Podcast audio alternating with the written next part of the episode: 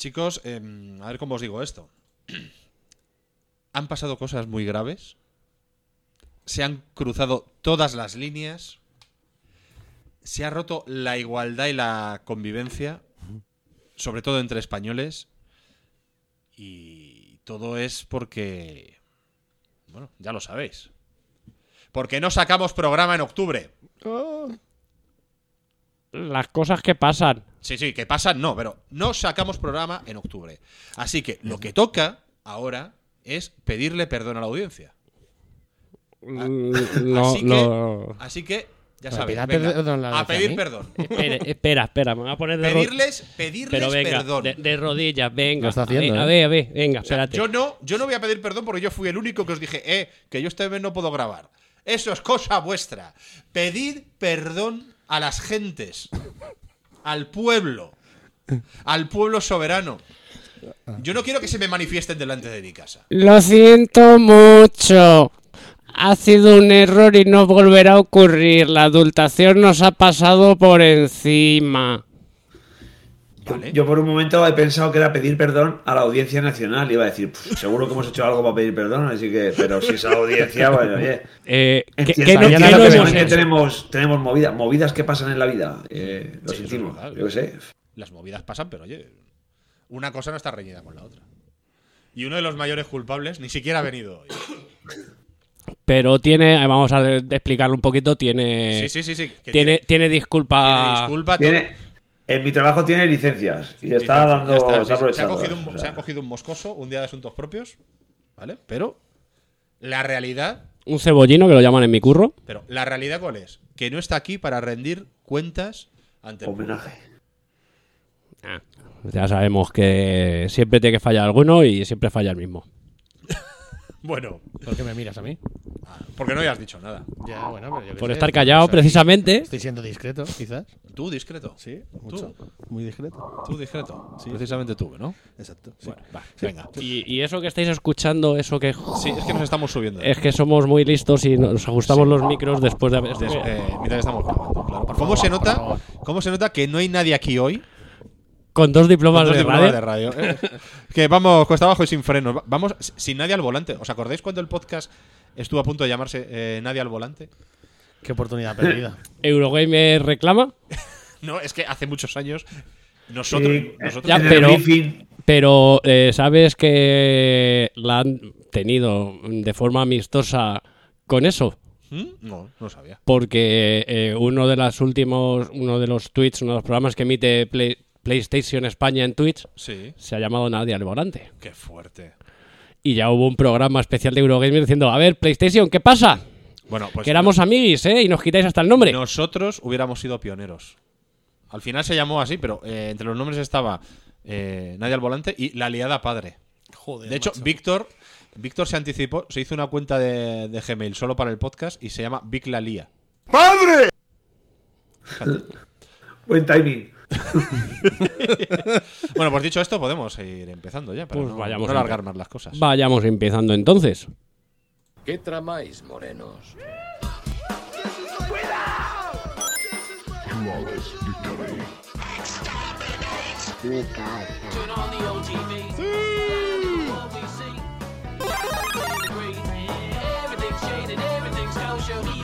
Hola a todas, hola a todos, esto es La Casa de mi Hermano, programa número 11 de la décima temporada. Gracias como siempre por estar ahí al otro lado del reproductor.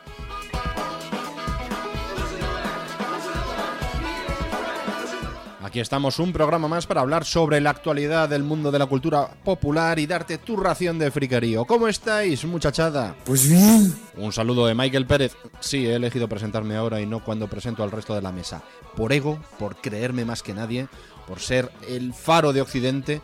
Eh, no, básicamente porque soy un desastre y luego se me olvida, no le deis más vueltas. Es un inepto, es un inútil, con todos los respetos. Y comenzamos hablando de que por fin se ha hecho oficial la compra de Activision Blizzard por parte de Microsoft. Y decimos por fin no porque nos haga especial ilusión, sino que por fin se termina ya la turra que llevan dando las compañías, los medios y los fanses con tanta batallita de la guerra de las consolas.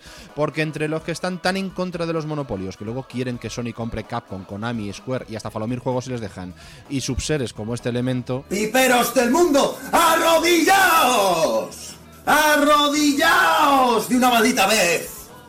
Y que te bote chapote, Sánchez. Que te bote chapote.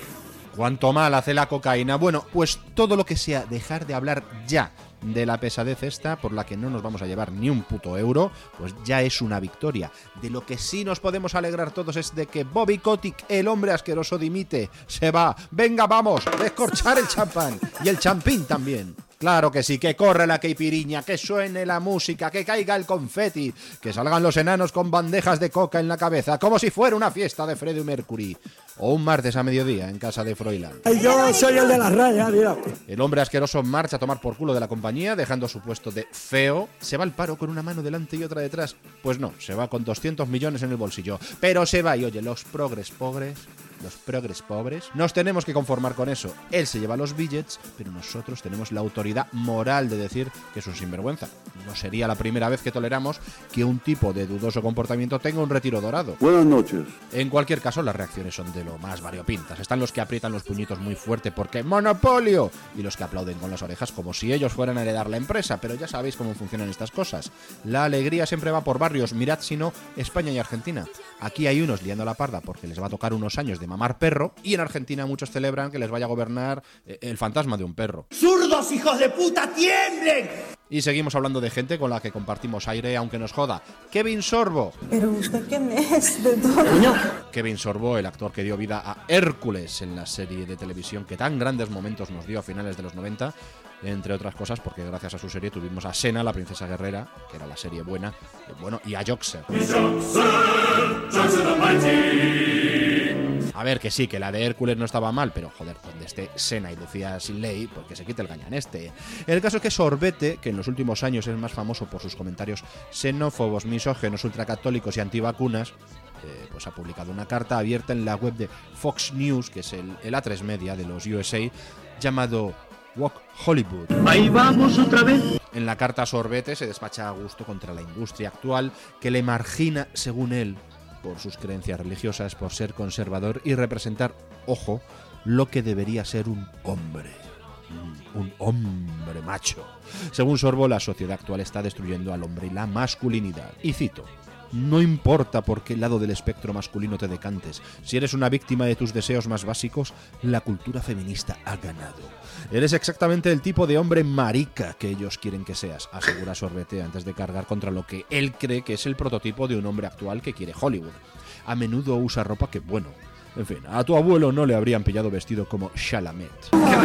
A Sorbo al parecer no le gusta el estilismo de Timothy Chalamet, la estrella de Dune, pero Kevin, a ver, que es que Chalamet no viste como un espantajo de los melones por un tema de destruir la masculinidad. Es todo más simple. Es que es medio francés y bastante tiene ya con eso, pobre chico. Iba a preparar una cena de picoteo. ¿Os apuntáis? Pero Sorbo va más allá y después de atacar a Hollywood, a las feministas y a todo el que no piense como él, lanza un alegato para recuperar a los hombres de verdad. Es hora de que la capital mundial del entretenimiento reintroduzca hombres buenos, hombres que aman a sus esposas e hijos, los protegen, luchan por lo que es correcto y defienden a los impotentes. Eh. Por otro lado, nuestras películas favoritas están repletas de musculosos hombres supermachos. Debería saberlo, me hizo un nombre en la industria interpretando a un medio dios griego, concluye Sorbo en su carta. En fin, alguien debería explicarle lo de la relación entre Hércules y su colega Guiño Guiño y Olus. Ya sabéis, colegas de esos que siempre te echan una mano. ¡Las pajas! ¡Eso es! Un abrazo, Kevin. Sigue buscando ese arco iris. Y para finalizar, también hay que congratularse de que los guionistas han puesto fin a su huelga tras llegar a un acuerdo con la Alianza de Productores de Cine y de Televisión, que tiene nombre de grupo de supervillanos. Y puede que lo sean, como la gran mayoría de los ricos. El acuerdo durará hasta 2026 y supone un aumento en el sueldo básico de los guionistas y de los residuals, la pasta que se llevan por cada emisión de un capítulo. Además, han logrado poner límites al uso de las IAS por parte de los estudios. Vamos, que no podrán usar ChatGPT o BART para crear historias que luego los escritores deban transformar en un guion. ¿Veis, chavalada? ¿Eh? Para que luego os digan que las huelgas y las protestas no sirven para conseguir nada. A veces consigues cosas buenas y otras, pues, haces el ridículo delante de todo Internet. Acaban de tirarnos eh, gases lacrimógenos. La policía. Por puto defender España. También se ha resuelto la huelga de actores y actrices. Bien. Y ojo a ver qué pasa con la de intérpretes de la industria del videojuego, que también decían que iban a romper la baraja y a sumarse las protestas. Muchachas, muchachos, muchaches, estamos con vosotros, vosotres. Todo lo que sea ganar más y trabajar menos o trabajar mejor. Y sobre todo, que se jodan los ricos, merece la pena. Nos manifestaremos como hicimos ayer. La fábrica es suya, pero nuestro el poder. De todas estas cosas y muchas más, o no, o de ninguna, vete a saber, hablaremos en el episodio de hoy. Aquí comienza La Casa de mi hermano, un programa que sigue rindiendo culto a aquellos que nos dejan. Esta vez le ha tocado a otro mito de la radio, don Carlos Pumares. Descansa en paz. Es una basura, pero increíble, mala, mala con avaricia, más mala que Laura Palmer y su padre. Mm, Espantosa, horrorosa. Yo mi recomendación es, por favor, si se estrenan, no la vean. Alguna televisión la comprará y al poner anuncios por en medio será mucho más divertida y entretenida gracias a los anuncios. Es indeseable la película. Si conocen la serie, es indeseable. Si no conocen la serie, es indeseable. Mala, mala, mala. Blue Velvet se la ha hecho alguien, a David Lynch, porque es peor que Dune. Además, es una estafa. Anuncian a David Bowie y está un minuto en pantalla, menos que Sting en Dune. Que ya es decir, es peor que las series japonesas de fútbol de dibujos. Como mala, mucho peor.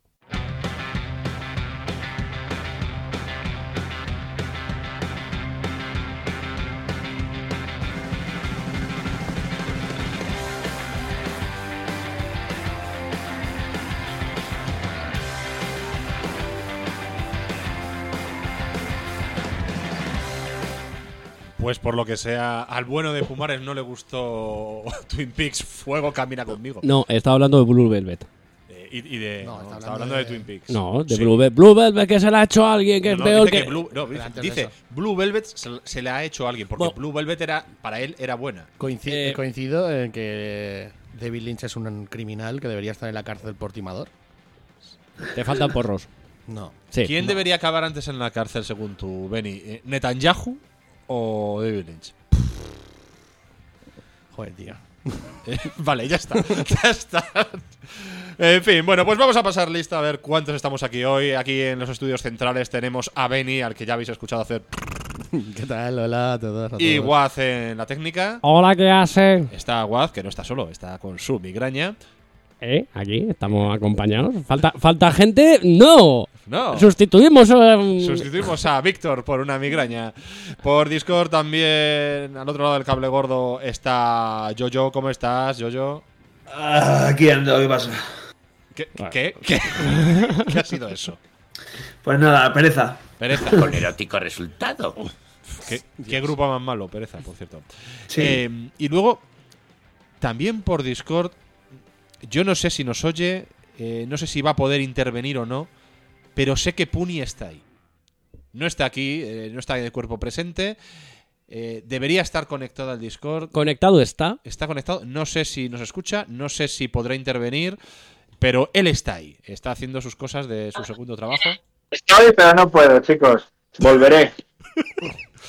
Gracias, Puni. Te llevas el aplauso del público. Ya ha salido más que. Y el juego de mesa cosa- del programa. Cosas de tu trabajo, dice Puni desde un set de grabación de películas porno. Ya ha salido más que, que David Bowie en, en la peli esta de Lynch. Eh, en Twin Peaks. Bueno. En fin, pues estando casi todos, pero todos los que tenemos que estar, eh, y antes de ir a por las noticias, yo quería aprovechar para desempolvar una sección clásica del programa que llevaba ya tiempo sin salir y no es otra que nuestros... Problemas del primer mundo. Hundo, hundo, hundo. Gracias, Jojo. Estaba esperando nada. eso. En fin, yo no sé si os habéis enterado de la polémica tuitera con Javier Castillo o simplemente sabéis quién es Javier Castillo. Ni idea. Yo solo Eh, sé quién es su primo Juan, Juan Castillo.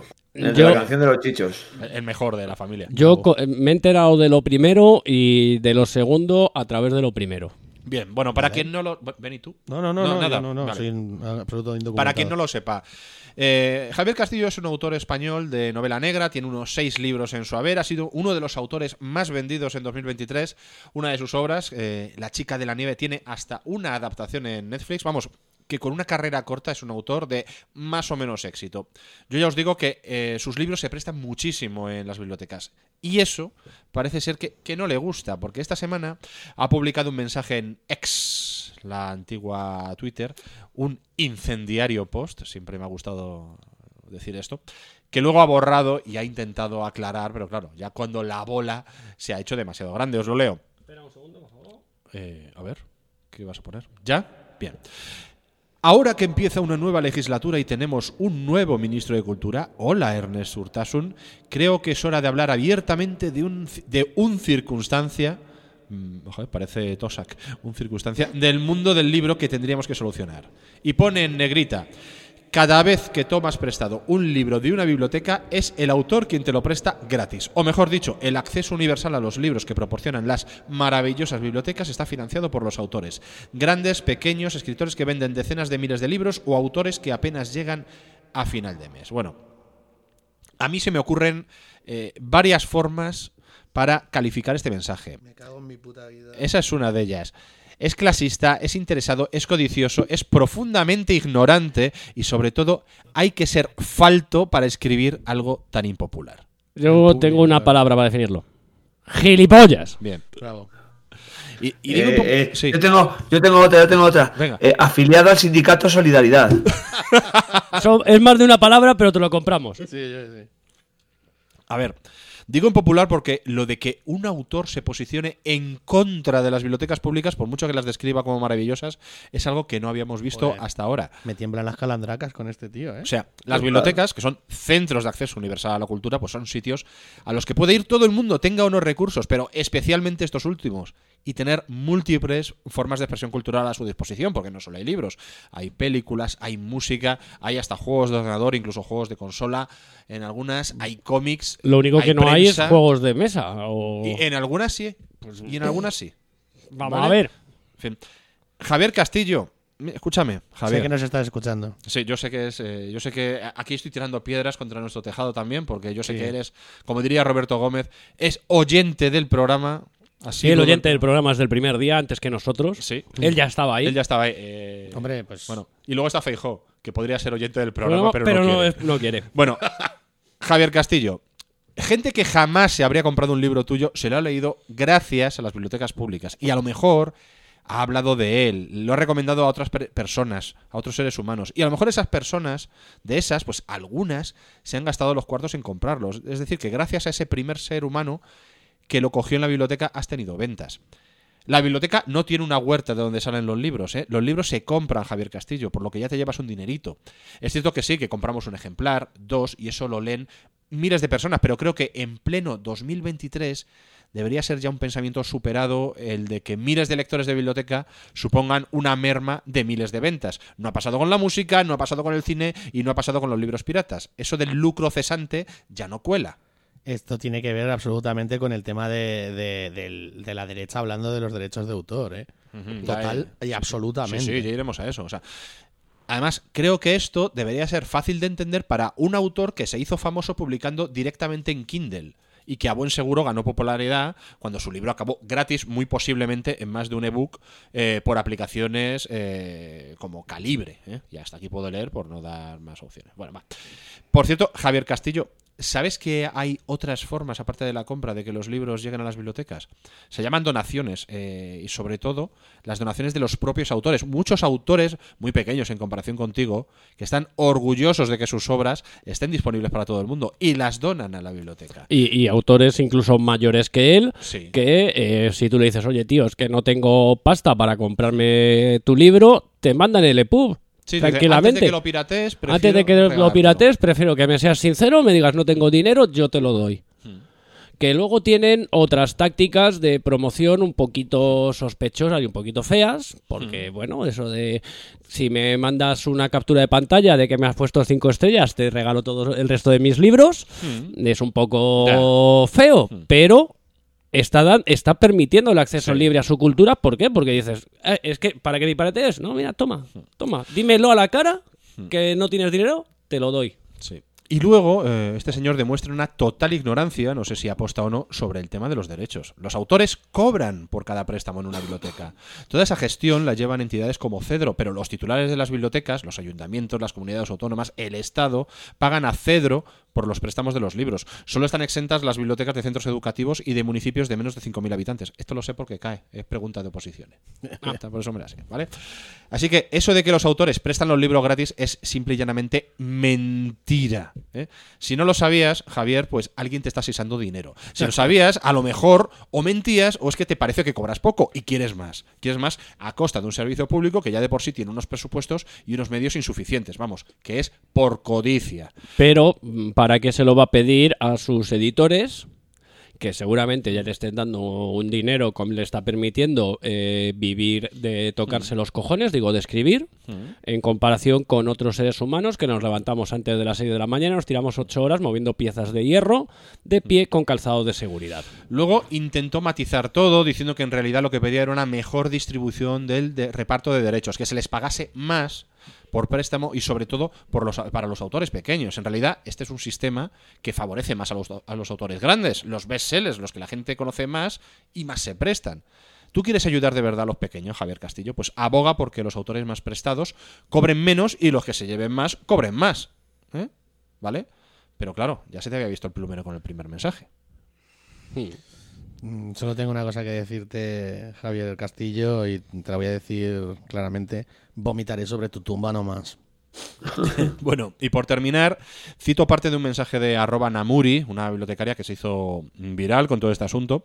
Cosas que hacen las bibliotecas. Hacen clubes de lectura, dan a conocer autores pocos poco vendidos, seleccionan y difunden información en redes y otros canales, recomiendan libros de forma atractiva, crean puntos de interés con obras específicas, escriben reseñas, publican información sobre los libros en papel y en internet, hacen labores de marketing como fotos trabajadas, vídeos, concursos, datos curiosos, unen información como libros con adaptaciones cinematográficas, guardan y cuidan libros locales que de otra manera se perderían, organizan actividades con los autores, conservan libros descatalogados y de autores que son invisibles en la maquinaria de venta capitalista, animan a la lectura desde los cero años. Y esto se hace para acercar la cultura a la gente.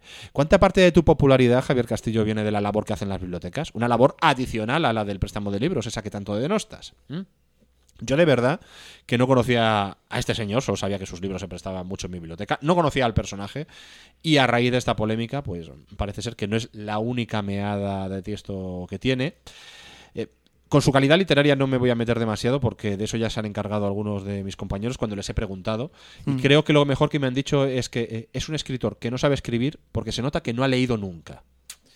Uy, No, ya. Tendría que haber Eso- ido más a la biblioteca. Así que- Eso duele. ¿Ves, Javier Castillo? En las bibliotecas damos acceso universal a la cultura, a la de verdad y a la mediocre. ¿eh? Como no te he leído, no sé cuál es la tuya, pero te puedo asegurar que con toda esta historia, ganas no tengo de comprobarlo.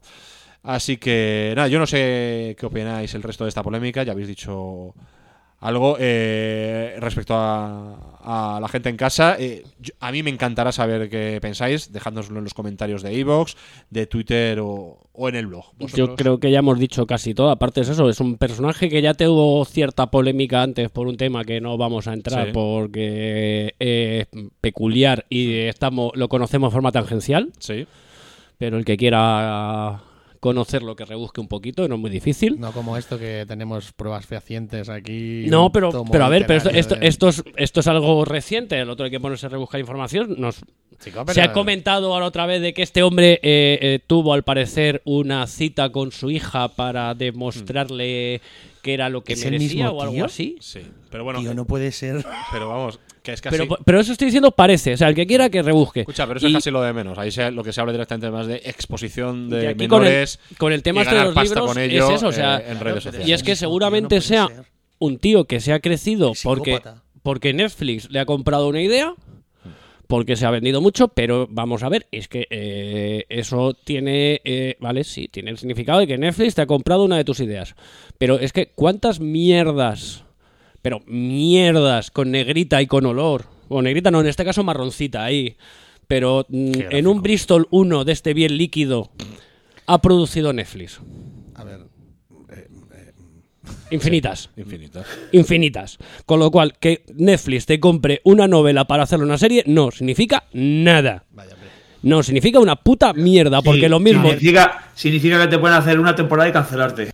Eso es lo que significa. Eh, No, pero, pero es que estás al mismo no está nivel precisamente de reñido con el un éxito. Igual está mucho más eh, entrelazado de lo que nosotros Pero, pensamos. pero lo que quiero decir, estás al mismo nivel que una serie, que, que, que un Que sí, una si no- especie de gran hermano producido por Netflix que consiste en que juntas a un grupo de tontitos americanos de un sexo y de otro y les prohíbes eh, calentarse con una pulserita de estas de control biométrico que si pasan de no sé cuántas pulsaciones pierden un millón de dólares. Vaya.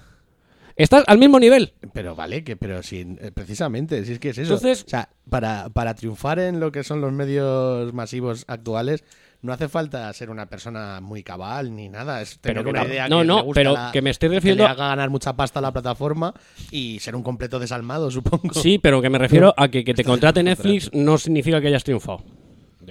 Te ha Bueno. dado un dinero, mm, mm, puedes tener. Igual es una promo. más Es que yo, tío, una yo pro- Pero a ver, claro, a ver, prefiero estar, prefiero tener la cabeza como la tengo y no. Que ya, de- sí, ya- sí. ya lleva bastante tienes con lo tuyo. Sí, sí. Pe- Sí, pero a ver, pero estamos en eso. o sea, Bueno, por terminar con esto, a ver. Puni, ¿quieres decir algo? Si estás con nosotros, da dos golpes, Puni. Vale, no creo que quiera decir nada. Creo que no quiere decir nada, ¿no? Pues nada, pues vamos ya con las noticias. Como si esto no hubiera sido una noticia. ya.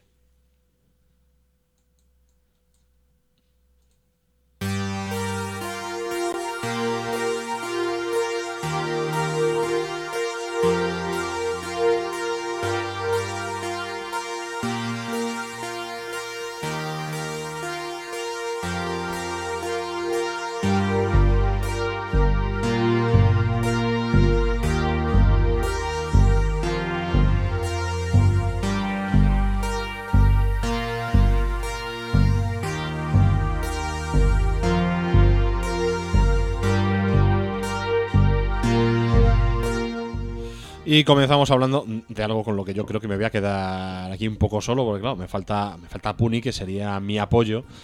Y es sobre el fallecimiento de Matthew Perry, la estrella de Friends, el inolvidable Chandler Bing, que fallecía el 28 de octubre. Claro, yo me enteré el 29, según me levanto, día de mi cumpleaños, me llevé un bajón tremendo. Y luego encima abro los regalos y Laura me, me había regalado una caja con, con, muñequi- con los muñe- muñequitos de los personajes de Friends. Ah. Entonces lo pasé, lo pasé. Feliz cumpleaños, por cierto. Gracias. Lo, lo pasé mal, lo pasé mal. Puede ser, puede ser que ese muñeco le hiciera Laura Voodoo No y creo. se muriese No creo, Damon. no creo. Y claro, y coincidió, coincidió que claro, puse un. Iba, iba a haber puesto en mi estado de WhatsApp eh, el GIF de- del episodio de Friends donde hablan de cumpleaños y tal, y sale Joey diciendo: Teníamos un trato, Dios, que ellos envejecerían y yo no.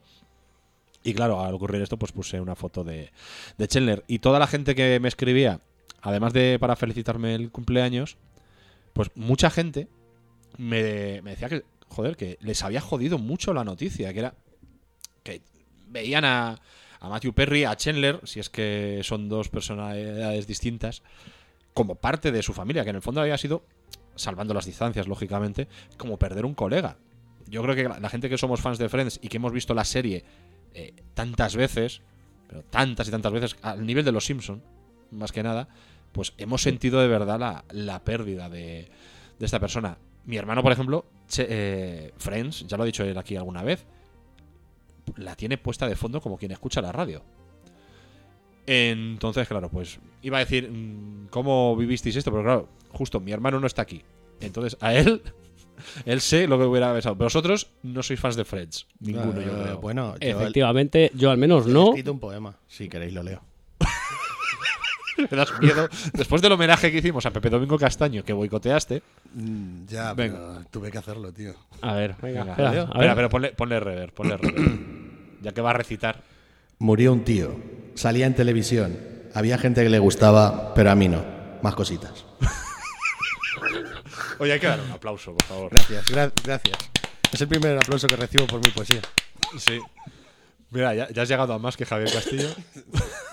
Muchas gracias. Pues nada, pues poco, poco más voy a contar de esto, lo único que en homenaje a, a Chandler a Matthew Perry, pues todos los indicativos de este programa se han excepto uno, el de los comentarios, se han sustituido por eh, extractos de episodios de Friends. Ay, caramba. Ah, ya está. eh, es lo que tenía que Eh, comunicaros. lo que tiene, sí. Ya está. Eh, Ay, caramba. Sí, porque no hace falta decir nada más. No podemos, podríamos tener un debate sobre qué ha significado Friends, qué ha significado Chandler para nosotros. No, pero a ver, yo lo comprendo. O sea, es una serie. me caía, tío, lo siento. A mí, a mí es que es una serie que no me, atra- no me atrajo nunca. No llegué. Para, el único personaje con el que conectaba era con Joey. Eso es cierto. Eh, Eh, reconozco que las he visto. parecía gracioso. He visto más episodios de la serie de Joey que de, que de Friends. Hostia, qué fuerte, chaval. Porque ese es, ese es mi nivel. Hostia, también tiene tela. Y, y Joey es una serie que fueron dos temporadas, tres temporadas. Joey, fueron dos o tres. Con lo cual estamos hablando de menos de 70 episodios contra una temporada, de- contra una serie de 10 Diez años. temporadas. Es que el tío ese la cagó cuando, cuando hizo la película aquella con el orangután y en realidad la gente prefería el puto mono que a él. ¿Cuál? Joder, una que jugaba al béisbol, que llega- llegaba el mono y se ponía a jugar al béisbol. que yo ¿quién sepa, hablas de Matthew Perry o de.? No. No, del que hacía de Joey. Además de Blanc. Más Sí. LeBlanc hizo una película con un mono. Eh, Matt LeBlanc ha hecho muchas cosas. Sí, pero no mm, sabía que había hecho una película con un mono. Bueno, creo que sí. Insuficiente que no ladra. eh, sí, se podría. Yo creo que la, ca- la carrera de Matt LeBlanc en general se podría resumir, resumir como ha dicho yo. yo. Pero a mí es un tío que me cae muy bien. Es que cae muy bien. Mira, eh, decía Héctor de Miguel en, en hora veintipico, pero en una entrevista que le hizo a Zahara, que también hablaron del tema, decía, todos nos, que- todos nos queremos Chandler cuando en realidad somos Joey. y creo que define un poco. Pero bueno, lo que quería decir es eso.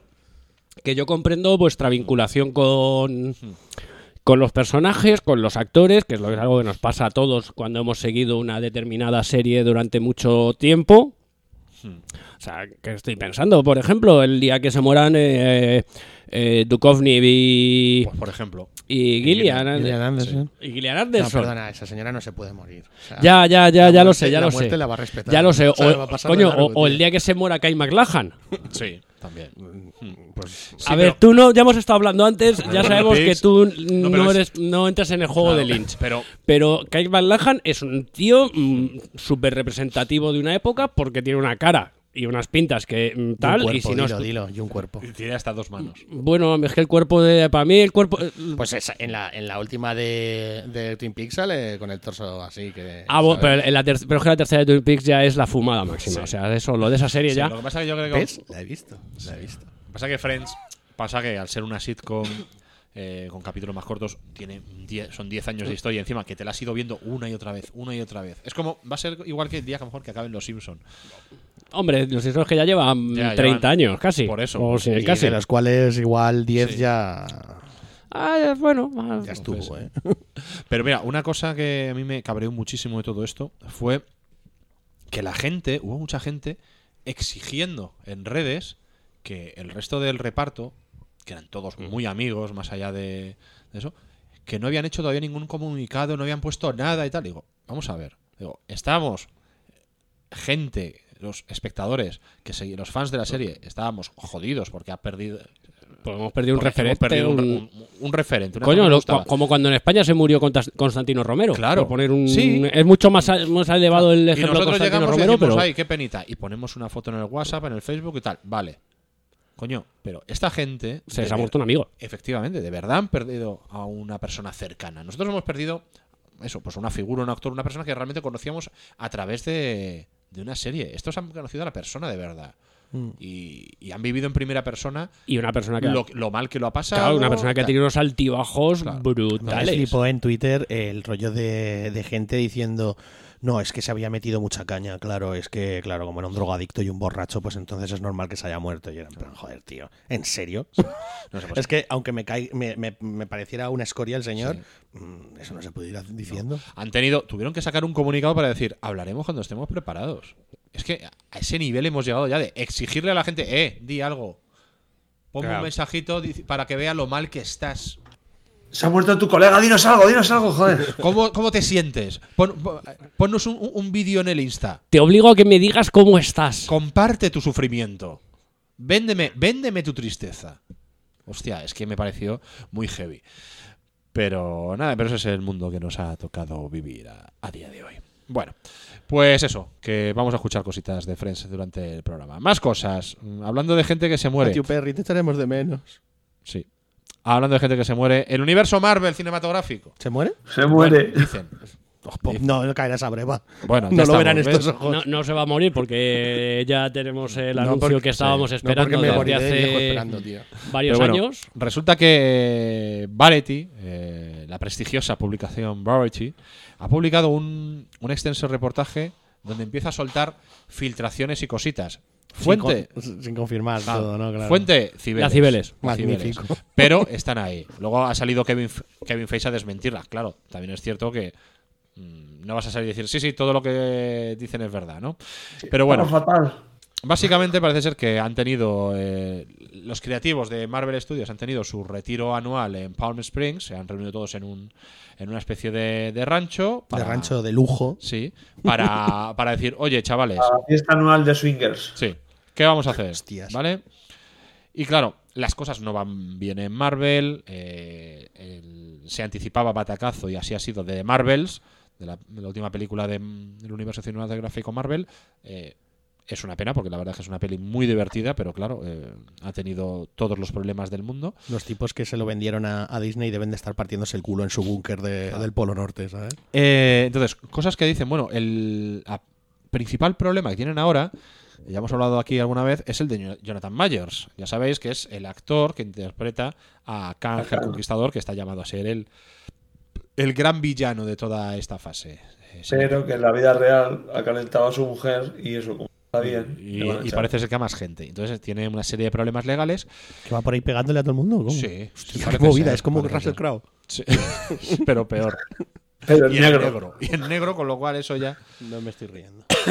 ¿Qué pasa? Pues están diciendo, y aquí va el primero de los rumores, que Marvel Studios estaría planteando reescribir todo para que eh, el villano real de esta nueva fase cambiara a, de Khan el Conquistador a el Doctor Muerte. Sí, Reescribirlo todo. Sí, reescribir todo lo que viene siendo el futuro de lo que tenían ya preparado. No, sé. Ah, vale, vale, no reescribirlo. no, no, sino Vale, lo vale. anterior. ¿Cómo lo veis esto? Hombre, a ver, quiero decir, Doctor Muerte compra. siempre. Espera, a ver, Eh, yo, yo. Acabas de, Tú que estás. acabas de presentarme un malvado multiversal, ¿no? Por así decirlo. Y me, ahora me vas a decir que el malvado de verdad es un malvado que es, es más de la tierra, más mundano, más de andar por casa. Que no digo que no sea, sabes, que tiene lo de la zona oscura y sea los cuatro fantásticos y toda la pesca. Pero es un poco en plan de. pff, Has tenido que ser grande la liada, ¿sabes? Para tener que. Sí. Además que en las películas ha salido, que ha sal- en las nuevas no ha salido nunca, ¿no? Eh, no, claro. Doom no ha salido nunca. No está ni. No. De hecho, de hecho, introducirían, creo, al personaje el año que viene en Fantastic Four. Debe ser. Que Doom sale en la de Corman. Sí, En bueno. la mala. Claro, sí. En la mala. Mira que te meto dos hostias, chaval. Malísima. Esa película en esta casa se venera. Claro, a ver, lo más No sencillo sería hacer algo que ya ha hecho Marvel, que ya ha hecho Marvel otras veces, y es hacer un, un recast, coger a otro actor y que diga, pues a partir de ahora tú vas a ser Khan el Conquistador. O sea, si no quieren continuar con Jonathan Mayors, pues, Que ya sabemos que tampoco es que le cueste mucho a Marvel. mm, pues. O la máquina de guerra, ¿qué tal estás? Claro, ahí tienes, por ejemplo. Sí, pero yo creo que no quieren repetir otra vez eso, ¿eh? Bueno, pues esa les- yo creo que les, les ha salido. Les salió bastante bien. Sí, ya nadie se acuerda de Terrence Howard, ¿no? Por ejemplo. O sea, o, o- o sacas el tema, y- o- pero ya es la Lo gente que se ha pasa- quedado con él. Lo que pasa es que es cierto que Terrence Howard solo salió en Iron Man 1 y a Kang le hemos visto en, en la serie de Loki y en la película de Ant-Man. Pero bueno, eh, en fin, es que es lo que hay. Eh, va, va a haber que hacer esto, igual que va a haber que hacerlo en, en Star Wars con el personaje de Baylor, Baylor Skull, el que interpretaba a Ray Stevenson. Que era un personaje que estaba llamado a hacer muchas más cosas de lo que ha hecho, pero Ray Stevenson falleció durante, durante este verano. Bueno, Pero ¿quién, no, se acuerda. ¿quién se acuerda de Gina Carano? También, pero directamente a Gine Carano se la han fundido Ah, por eso mismo, desapareces. y fuera. Sí. Es la magia del, del universo Star Wars. Aparece un Sarlacc, un te come y mm, ya está. Fin del lore.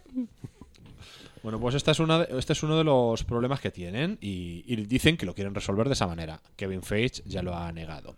Otra de las cosas que se dijo, y es que para intentar eh, reavivar el universo Marvel, recuperar de alguna forma a Robert Downey Jr. y a Scarlett Johansson y a Chris Evans para que repitan sus papeles de Iron Man, Viuda Negra y Capitán América. Madre mía. huele, huele a culísimo desde aquí.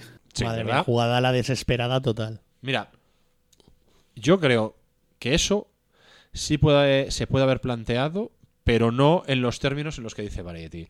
Teniendo en cuenta a lo que pretende dirigirse esta fase del universo Marvel, a las Secret Wars, al juntar, a que va a juntar a, a héroes y de distintos universos, a versiones de los héroes de distintos universos. Eh, pues en algún momento, como guiño, eh, pueden llegar a sacar a, a los personajes, a los actores originales. Sí, haciendo algo parecido a lo que vimos en Quantum Manía era, ¿no? No, en. ¿La de Flash? No, en Multiverse En. Multiverse sí, verdad. en de Quantum Manía es. Ant-Man. Sí, en la de Doctor Extraño. La de Doctor Extraño. La segunda de Extraño, cuando te, te hacen el juego, pues claro, vamos a todos los Sí, universos. a ver. Otro, en otro, en plan, otro plan, eh, Vengadores reunidos, que lo diga otro Vengador y con esto de los multiversales aparezcan un montón de Ya- Vengadores. llame- llamen también a los Vengadores de, de 616. Puede ser, sí. Al sí, sí. respecto de esto, y, y es una sensación que a mí me dio cuando fui a ver la película última de Los Vengadores al cine, y es que me mareé mogollón.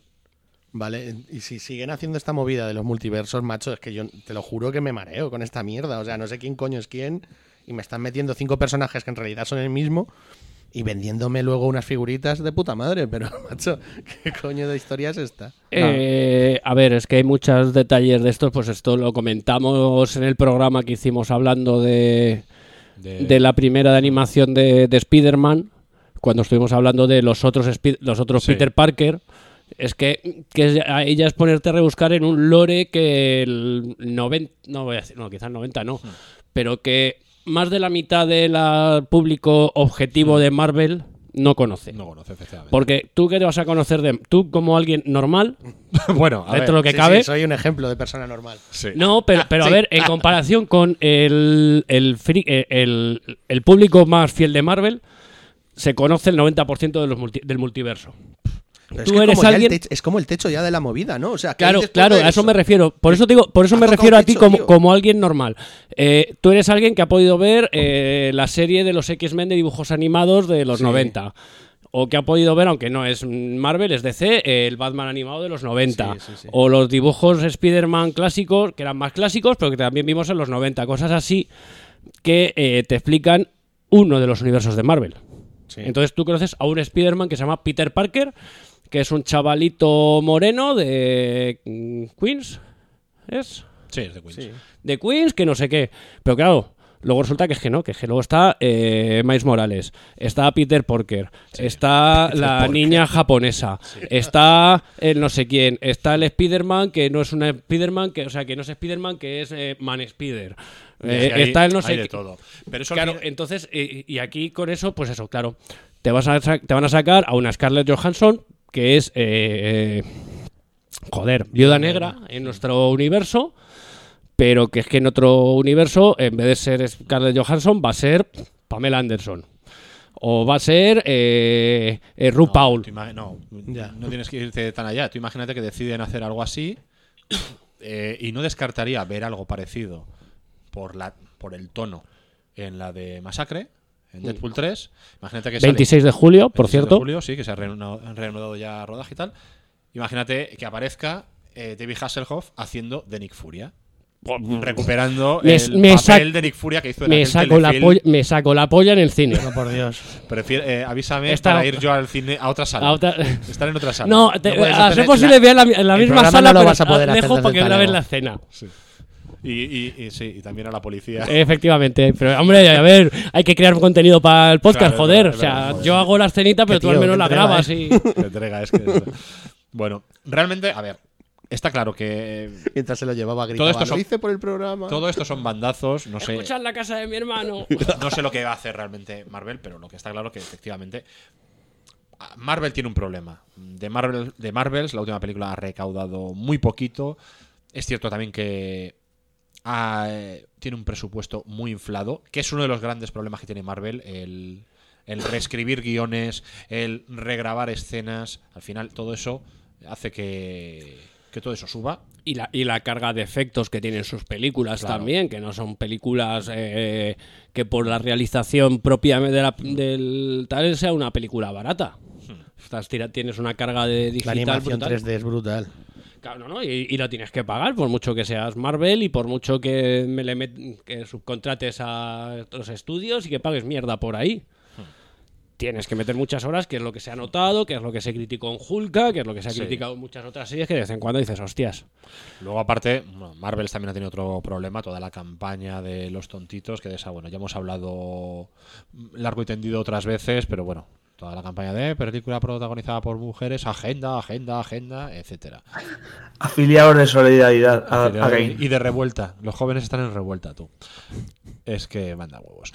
Eh, entonces, bueno, Marvel está claro que tiene que hacer algo. De momento ya ha movido ficha. Mm, a partir de ahora parece ser que las series que va a sacar mm, van a tener poca repercusión con el universo cinematográfico. Es decir, esa queja que decían, es que ahora para ver una peli me tengo que enterar, me tengo que haber visto tres series antes. No, la puedes ver de Marvels tranquilamente sin necesidad de haber visto Miss Marvel o de- sin haber visto WandaVision.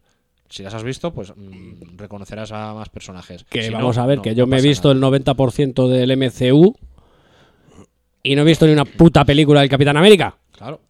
Pero y bueno. contento que estoy y que le den por culo al Capitán América. Pero, bueno, pero una de las críticas, muchas de las, pues te pierdes alguna de las mejores. Pero, Nah. bueno. Pero muchas de las críticas que se le ha hecho a la masificación de, de los productos Marvel ahora mismo era esa. Bueno, pues ahora eso no va a pasar. Eh, sí que tiene otros problemas, pues fíjate, eh, Daredevil, la serie, ha tenido que parar y comenzar de cero porque parece que lo que tenían hasta ahora eh, decían que era infumable. Lo de los efectos especiales. Esa serie es, es bien rara, tío, porque en verdad tiene todo para que no me guste, pero no está mal. Pues eso, los efectos especiales parece ser que encima se, se les van a sindicar, cosa que nos parece estupendo desde aquí. Desde luego. Y, y nada, parece ser que también van a bajar un poco el ritmo en cuanto a, a producciones. Van a sacar menos. Bueno, parece ser que eh, el- hay una otra cosa aquí, ahora que lo estoy viendo, porque tengo el artículo delante, que comentaron. Eh, están teniendo muchos problemas también con la con Blade, con la peli de Blade. Han tenido que también eh, empezar de nuevo con los guioni- con nuevos guionistas, con nuevos responsables. También es cierto que la huelga de actores y la huelga de guionistas no les ha hecho nada bien a, Eh, pilla- pilla- les ha pillado en mal momento. Claro. ¿Qué pasa? Pues parece ser que eh, dice este artículo, ya os digo que mm, fuentes, eh, la de Cibeles y Monjuic. Resulta que mm, parece ser que Mahershala Ali, eh, el actor que interpretará a Blade, estaría muy enfadado porque resulta que en el guion que tenían, eh, Blade es casi un personaje terciario y que realmente la película eh, tenía mucho más protagonismo de personajes femeninos, llenos de lecciones de vida y que Blade estaba un poco mm, relegado. A ver, esto yo no me lo creo. Por mucho que digan, no, es que Disney, es que la agenda, bla, bla, bla, bla, no me lo creo. Tienes una película que se llama Blade, tienes un protagonista que es Blade, por mucho que quieras darle, que puedes hacerlo perfectamente, importancia a los personajes femeninos, eh, dudo mucho que el protagonista de un nuevo reinicio esté relegado a un, Un segundo a un plano, segundo no, tiene, no tiene puta lógica eso. Pero por otro lado es cierto que están reescribiendo y. O sea, que problemas ha tenido, por las razones que sean. Así que nada, todo esto, pues bueno, nos lo podemos, nos lo podemos creer o no. Yo os pregunto, ¿veis realmente ese hartazgo eh, que como dicen siempre, que siempre están a punto de matar al cine de superhéroes, que dicen que hay masificación de cine de superhéroes, aunque realmente ni siquiera de Marvel, ¿eh? solo de en conjunto, el año pasado solo hubo siete películas basadas en cómics, así en general. Hombre, eh, siete películas ya es una cada dos, más de ca- cada menos de dos meses. Sí, pero no tiene, no estamos hablando de Marvel ni de DC. estamos Más en luego, nah, ya, ya, más luego eh, las series que meten por plataformas, Los juegos en las apps, más Sí, bueno, eso aplicaciones, más juegos, más figuritas. Eh, ¿Se puede considerar que el mercado está saturado viniendo de donde venimos? Sí. Pues hemos tenido épocas en las que no comíamos nada. Hemos tenido épocas en lo que lo más parecido a una película de superhéroes podían ser los Power Rangers. hemos, pero claro, también eh, venimos de una época en la que es que nos hemos comido eh, Batman contra Superman, eh, la Liga de la Justicia, Vengadores, Spider-Man. No, pero me refiero por, por cantidades. Sí. Ya no por calidades o por eh, Spider-Mans. eh, es que es eso. Hulk, ¿Cuántas varias versiones de Hulk.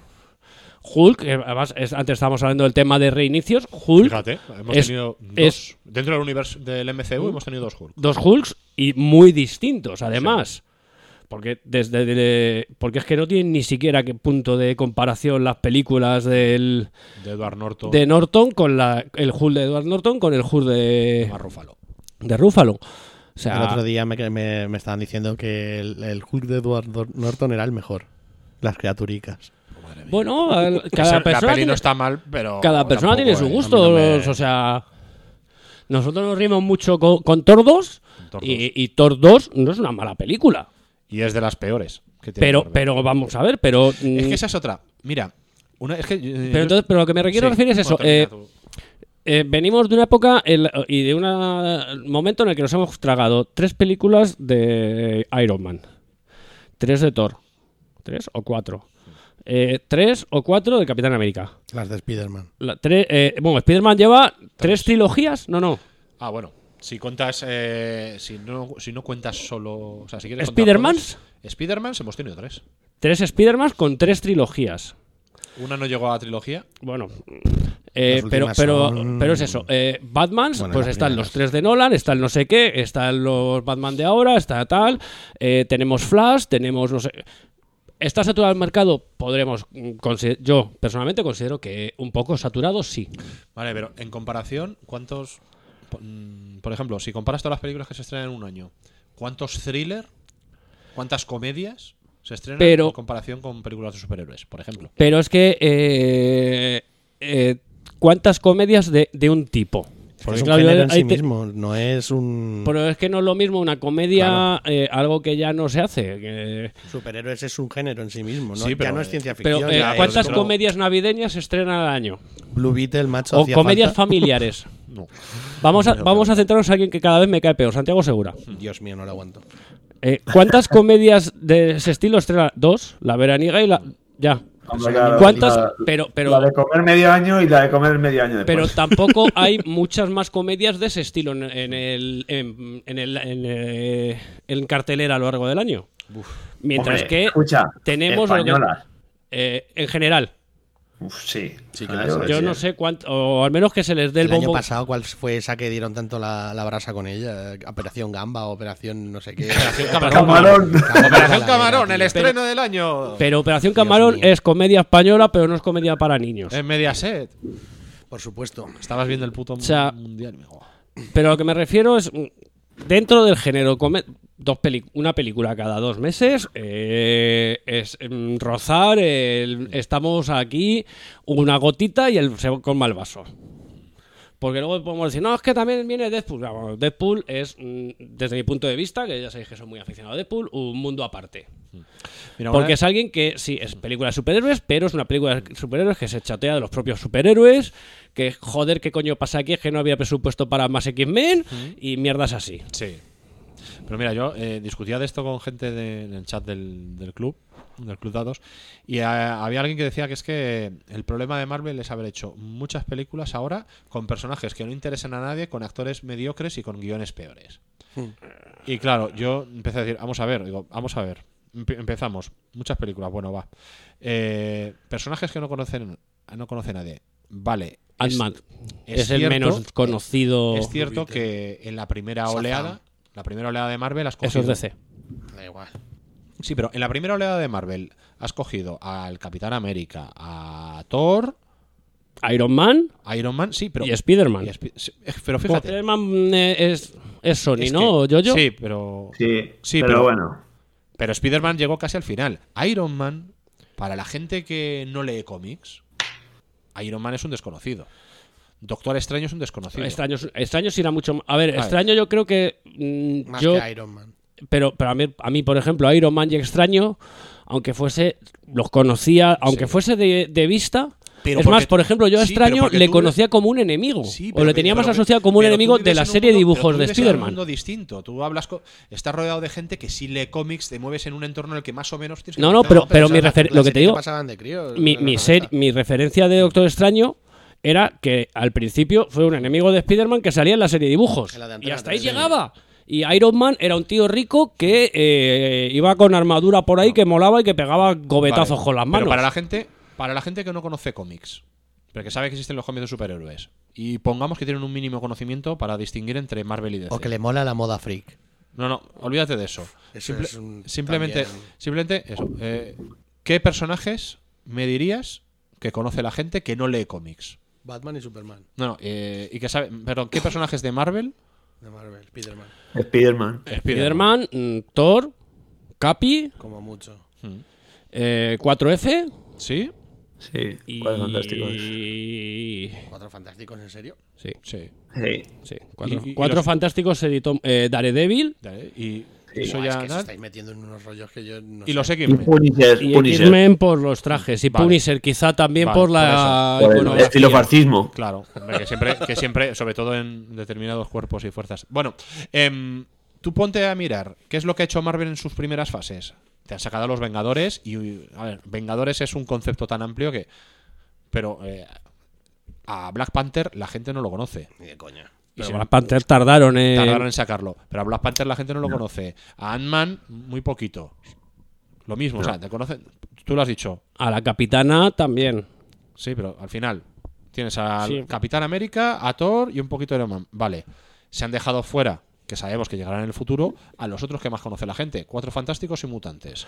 Pero momento, Porque fase- no los tenía desde el principio. cuatro fantásticos porque no tenían derecho, por el tema Claro, de derechos. No, no, lo sabemos, pero eh, no los han introducido en esta fase nueva. Lo van a dejar para más Pero adelante. X-Men ya estaba. Pero también tampoco tenían los derechos. Ya sabes, tenían todo esto. X-Men empieza siendo... eh, X-Men son Sony. Claro, a ver. No, esto- no, son. no, eh, eran eh, Fox. Fox. A ver, eh, una cosa es Marvel, los cómics, y otra cosa, Marvel Studios, Disney no tenía los derechos de los personajes de los X-Men porque los tenía Fox, y no tiene los derechos de Spider-Man porque los tiene Sony. Con Sony ha llegado a un acuerdo, por eso están sacando pelis tan malas de Morbius y Claro. tal, y, y Madame Web, que no sé qué coño es. Y. Joder, ¿no sabes qué es Madame Web? No, sí, pero que no sé qué coño es eso. He visto el trailer y Ah, digo, bueno. ¿qué coño es? ¿Qué mierda es esta? Vale, eso sí. Eh, mucho porro. Ya. Y luego, y, tiene- y y luego- a Fox lo compraron. y a Fox directamente lo compraron. Y por eso ya tienen los derechos de los mutantes. Y poco a Eso poco van metiendo cositas. ¿Qué pasa? Pues que la gente, de repente les pones una fase nueva con Sanchis. Con los, Hierro. Con los El Eternos. centro del campo redondo. La derecha, la, por el lateral izquierdo Roberto Carlos, ¿no? En el lateral derecho, Chendo. No, pues eso. Ya sabes. Vale. Sanchis, Eternals. Eh, ¿Quién más? Capitana Eh, Marvel. Capitana Marvel. Que Ant-Man. estaba en la anterior, pero bueno. Sí, pero... pero Sí, esos son hereder- herederas de la herederos, pero, anterior, pero que s- son personajes eh, no menores, porque en historia, por ejemplo, Capitana Marvel tiene una, una importancia brutal, pero son que están fuera de la primera línea de... Y sin embargo, metes a. Y ahora, pues no están funcionando. Pero claro, tenemos a personajes que no conocía ni Cristo. Black Panther. A la gente, sin conocer Black Panther, a la gran mayoría, le, encan- le ha Sí. encantado el rollo Wakanda y tal. Mi mujer, que no ha leído un cómic en su vida, yo creo que la peli que más le ha gustado cuando vimos todas fue Black Panther. La gente flipa con Guardianes de la Galaxia y no ha, no ha abierto un cómic de Guardianes de la Galaxia en su El vida. hijo, Es más, de, el hijo de mi amiga eh, tiene. Le encanta Marvel. Tiene como seis años y tiene todo lo de Black Panther, tío. Claro.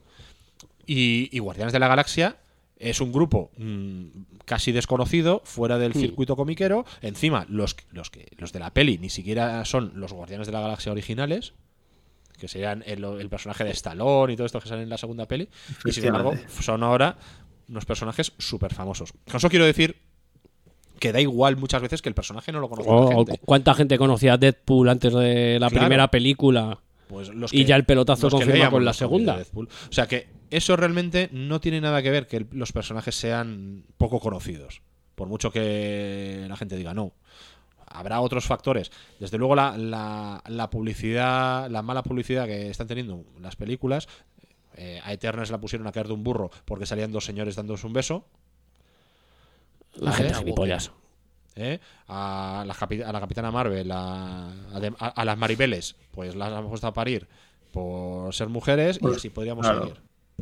Y eso no es, no es lo único, pero también influye. A mí me decían uno- unos, hombre, pues si el público objetivo al que va es ese, a lo mejor están tirando piedras sobre su propio tejado. Pues, pues, hombre, me niego a creer que el público objetivo sean todos unos señores eh, que huelen a esmegma. Y Claro. incels y demás. Claro. sí. Y eso no es la única razón, porque flaco favor haríamos pensando que es la única razón, pero desde luego también influye. Porque esa gente al final eh, tiene. Ah, tiene ti- dinero y tiene, lo gasta. pene- tiene penetración en la opinión de, de sus seguidores. Hay un tipo que escribió una crítica en un medio sobre las Maribeles y, y hizo- tiene una frase que es que es demoledora. Es demoledora y es muy triste. Pero, y define, pero define muy bien lo que es para ellos el, el mundo del cómic. Dice que, eh, que The Marvels es una peli ridícula hecha para niñas adolescentes y no para fans del cómic de verdad. Joder, chaval. Hasta desde aquí se huele la mierda. O sea, luego, luego, luego quiso rectificar su manera. Dice, "Que pido perdón por haber dicho eso. Mis hijas adolescentes tampoco están interesadas en la película. O sea, es que es un hijo de puta. Era un gilipollas No, pero y eso merece una muestra- patada con de Muestra lo que muchas de estas personas creen que es el mundo del cómic, que sigue siendo su coto privado eh, de señores, porque ahora ya esos son señores, eh, a los que se acerca más gente y dices, eh, no, no, no, es un gatekeeping de manual. Han pasado de ser los frikis de la tienda de TVOs a ser el, Sí. el, el dependiente de la tienda de TVOs. Claro, eso es, eso es, el que deja pasar y no, ¿sabes? eh. No me interesa esta película de Marvel llena de mujeres. Por ir terminando con esto, yo os lanzo, os lanzo esta, esta reflexión. Lo hablé con Víctor, lo hablaba con Víctor el otro día, viniendo precisamente de ver las Maribeles. El problema no es solo de Marvel. El problema es que está cambiando la forma de consumir también el cine. Son muchos problemas en realidad. Eh, querer eh, acotarlo todo a una sola razón es imposible eh, y además es muy irresponsable y, y es de ser ignorantes. El mundo ha cambiado después de la pandemia. La forma de consumir cine ha cambiado. No solo se la están pegando las películas de Marvel. Es que se la ha pegado Tom Cruise con Misión Imposible. Es que se la ha pegado Indiana Jones. Es que se la ha pegado Fast and Furious. La gente ya no va tanto al cine salvo contadas excepciones. China ya no es un mercado eh, tan importante. Y el problema es que se siguen haciendo películas con unos presupuestos esperando la recaudación entre otros países de China. Y sobre todo, hay muy poca paciencia. Porque ahora, si una película no recupera todo el primer fin de semana, ya es un fracaso. Ya es un fracaso.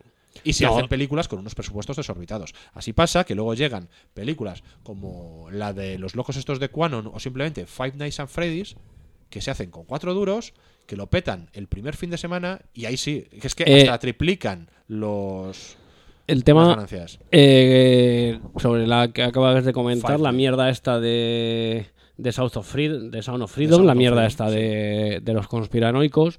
Esa película aparte tiene mucha mierda por detrás con lo que estás diciendo de la recaudación, porque ellos mismos lo que estaban haciendo era eh, alquilar salas enteras. Y ya, si tú si querías ir a ver la película, tú pásate por allí que la puerta está abierta. Con lo cual, ahí ya estás. existe, mm, sí. No, no, pero ahí ya has vendido 400 entradas de una sala de cine y lo mismo tienes un espectador, pero has vendido Ya, 400 pero es entradas. triste, joder, me- meterte a manipular de esa manera. Ya, ya, pero a ver, pero es gente que vive de la manipulación. No, claro, Toda Pero, la película es, mm, es Pero, propaganda, ejemplo, o sea, es, claro. Pero, es ejemplo, venderte Five manipulación, pero tienes que saber. Pero, pero a ver, yo lo digo para eso, para que Sí, la gente sepa. también que sepa es que esta película tiene no sé cuántos. No, no.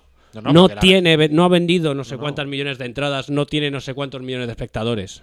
Han hecho algo todavía más sucio que lo que se hacía en España para inflar las ventas y conseguir las, las subvenciones. Directamente ir al cine y decir, te compro, te, te compro la sala entera, sino que es que nada más es eso, y, e invitaban a la gente a, pásate a verla. Que te va a gustar, que no sé qué, y así ves lo que... No, a ver. Pero por ejemplo, Five Nights at Freddy's, at Freddy's ha costado dos duros. Ha recaudado un montón el primer, el primer fin de semana. Quien quería verla, quien estuviera interesado, ya la ha visto. Segundo fin de semana, se ha desplomado en taquilla. Sí, sí, pero ya ha recaudado lo que quería recaudar. Ah, no, claro, pero luego también lo que La quería gente que era fan del, del juego ya ha ido a verla. Punto. Lo que quería comentar también, que es algo que comentan, por ejemplo, gente como Víctor Olid, y yo creo que he escuchado también a, a Paco Fox y a Ángel Codón hablar del tema, eh, es que eh, ahora mismo Hollywood o la industria del cine funciona con unos presu- ya no con unos presupuestos, sino con una mentalidad en la que eh, no es que perder dinero signifique, es que si no haces un 300% de tu coste, no se cuenta como que has ganado dinero. O sea, no te vale con decir, no, no, bueno, no he perdido dinero, me queda igual, me ha costado dos millones de dólares, he conseguido dos millones y medio. No, eso, eso se sigue considerando pérdidas. Dices tú, a ver, ¿por qué? ¿Dónde están los de los de Izaro Canon? ¿Dónde está esta gente? Que les importa una mierda, ¿sabes? Eh, no, les- no, tampoco una mierda porque Así acabaron también. el mundo de, no y que el mundo de la, a ver eh, había dónde están dónde está Full Moon dónde está de ¿Dónde Asylum está esta gente que, que hacía cine, tío, sin, sin ir a por el 100% del, del beneficio? ¿Dónde está esta ah, gente por- que vendía las películas antes de haberlas rodado simplemente con un póster? no pero pero a ver eh, eh, si- siguen quedando eh, compañías de ese estilo por lo que te digo por ejemplo tienes a la Full Moon ahí tienes a Asylum que están a- a- a- están con la caña a ver qué se qué pueden cazar para sacarte la película calco que no va a ser lo que tú quieres ver O sea, que he visto pero el tráiler por ahí que sea de una película que se llama Bat CGI Gator. Y es, de, y es de un caimán hecho con un CGI malísimo que se come gente. Yo necesito ver eso. Ya, pero por ejemplo, ahora mismo, ahora que dices eso, eh, una de las últimas películas de estas estúpidas que, fue- que ha sido meme y moda, Oso Vicioso, Oso Vicioso. Cocaine Bear. Qué grande es esa película, por favor. Ya, meme. pero es que de Oso Vicioso han salido siete copias. Ya. Y no tiene, debe tener un puto año la película y un año ha sido como Cocaine eh, Shark. que la Cocaine. Shark, Hombre, no sé qué cuántos. Bieber. Eh, ¿Qué dices tú? Pero por Dios. Dolphin. Dices tú que Cocaine dónde- Dolphin. ¿Dó- ¿Dónde está Izarofil? Ahí los tienes. Sí, bueno, pero. Cocaine no Bourbon. Eh, ahí tienes a los que hace- a los que te- a los que siguen Cocaine haciendo Froilan, ese es otro. un- un- Sí, dos sí. películas de Amityville al año. ¿Siguen haciendo de Amityville? Sí, Que va. sí, Que no, tío. Que sí, que sí, es que, que, sí. las vi todas el año pasado. Que de, Amity- que de Amityville se siguen haciendo películas. Pues, tío, ¿a cuál peor? También Bueno. Efectivamente, ¿ves? Pero, pero ahí sigue ese, ese modelo de negocio que tú estabas que, que me- que estabas Sí, pidiendo. pero no son como Sí. Izaro Canon, que era como un rollo ahí súper brillante y, y tal. Oye, bueno, esta época. estás anticipando a lo mejor un tema para el próximo programa. Lo mismo. Lo mismo. Así Pero que bueno. Bueno, yo lo único que, que digo es que sobre esto, que a lo mejor Marvel tiene que repensar cosas, está clarísimo, pero yo creo que también es algo que tiene que repensar el resto de, el resto de Hollywood. Eh. Y es una pena porque que se esté llevando tantos palos esta última fase de Marvel, porque yo creo que es la más comiquera, la que más se acerca al material original y, y yo estoy encantado. Sí, te digo. O sea, yo después de. O sea, es que luego el CGI puede ser muy malo, todo lo que tú quieras tal, pero yo con Quantum Manía disfruté viendo esas cosas turbolocas. Aunque es cierto que a mí me hubiera gustado más si esa historia lo hubieran protagonizado los cuatro fantásticos. El final es glorioso. Es decir, que el final de Quantum Manía me parece. Yo no la he visto, pero os doy la razón. O sea, solo hay que ver el traje que le han puesto a Hugh Jackman para hacer Deadpool 3. Ya está. En fin, pues continuamos aquí en la casa de mi hermano. Vamos a escuchar un poquito de Friends. Eh, fíjate en esas dos rubias de ahí. Oye, acompáñame. ¿Pretendes que nos divorciemos todos? Venga, no tienes que hacer nada, pero será más fácil si vamos los dos como en la universidad, ¿te acuerdas? Primero tú uh, rompes el hielo con alguno de tus chistes para que vean que eres el gracioso. Luego yo les entraré con alguna conversación interesante para que vean que soy el tío brillante, inquieto y sexy. Creía que yo iba a hacer los chistes. ¿No tendrías que estar en el trabajo? ¡Ah, por ellas! Disculpad. Hola, yo me llamo Chandler y este de aquí es mi amigo Hola. Ross. Y estábamos pensando que si os apetece, ya solo nos harán falta seis personas más para una pirámide humana. Entrales, entrales. Ah, mm, oye, oh, veo que estás leyendo el periódico. Otra inundación en Europa, ¿eh? Eh, os, os haré una pregunta. ¿Preferiríais, ¿Preferiríais morir ahogadas o quemadas vivas? Ya nos íbamos. Vale. No hemos perdido facultades.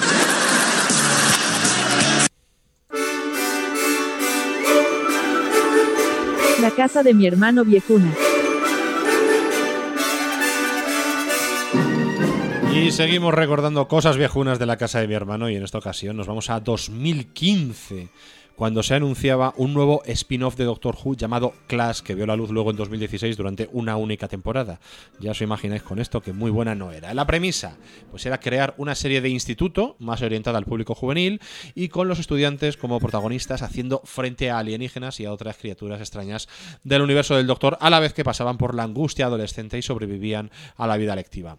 Nosotros por aquel entonces nos imaginábamos que la serie podría ser de esta manera, y ya os digo que nuestra idea era bastante mejor que lo que llegamos a ver en televisión. Sirva esto además como homenaje al Doctor, que acaba de cumplir este mes, hace nada, hace unos días, 60 añazos. Tío, ¿entonces te enrollaste con Amanda y Patty la misma noche? No, tronco, era una Zygon, iba cambiando de forma cada rato, fue súper fuerte.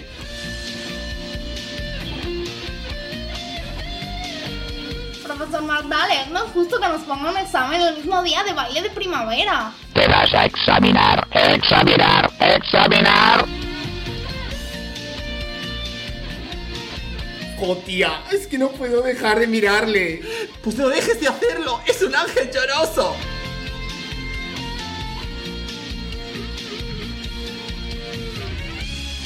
El profesor Jack Harness es un crack, me ha puesto un 10. ¿En serio? Pero si no has dado la chapa en todo el año. Apenas has salido del gimnasio. Bueno, supongo que sabe reconocer el talento cuando lo ve, ¿no crees? Tío, no funciona el ordenador, no me deja entrar en el 20. El sistema debe ser actualizado. Jo, tío, es una TARDIS. Ya, pero es una mierda, es la del año pasado, no tiene todos los extras. Y yo la prefiero en verde mango. Tío, que le está dando un amarillo. Que no, tronca, que se está regenerando. Hey, nena, ¿quieres venir conmigo al baile? Alquilaré una limusina más grande por dentro que por fuera, ya me entiendes. Cosas de metal. Matricería Sirubide. Piezas muy tochas. Matricería Sirubide. Movidas industriales. Matricería Sirubide. Carpintería metálica. Matricería Sirubide. ¡Bollos de mantequilla! En Matricería Sirubide no. Son vascos. Matricería Sirubide. Trabajos para la industria auxiliar de troquelería. Matricería Sirubide. En la margen derecha de la Ría del Nervión. En Vizcaya.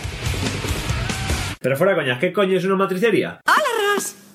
¡Eh! He traído refuerzos. Ah, genial. ¿Qué? ¿Has traído a Joey? Bueno, a la mejor opción después de él. Hola. Chandler, has traído a Chandler. La mejor opción después de él es Mónica. Me sentiría ofendido, pero Mónica es extrañamente fuerte.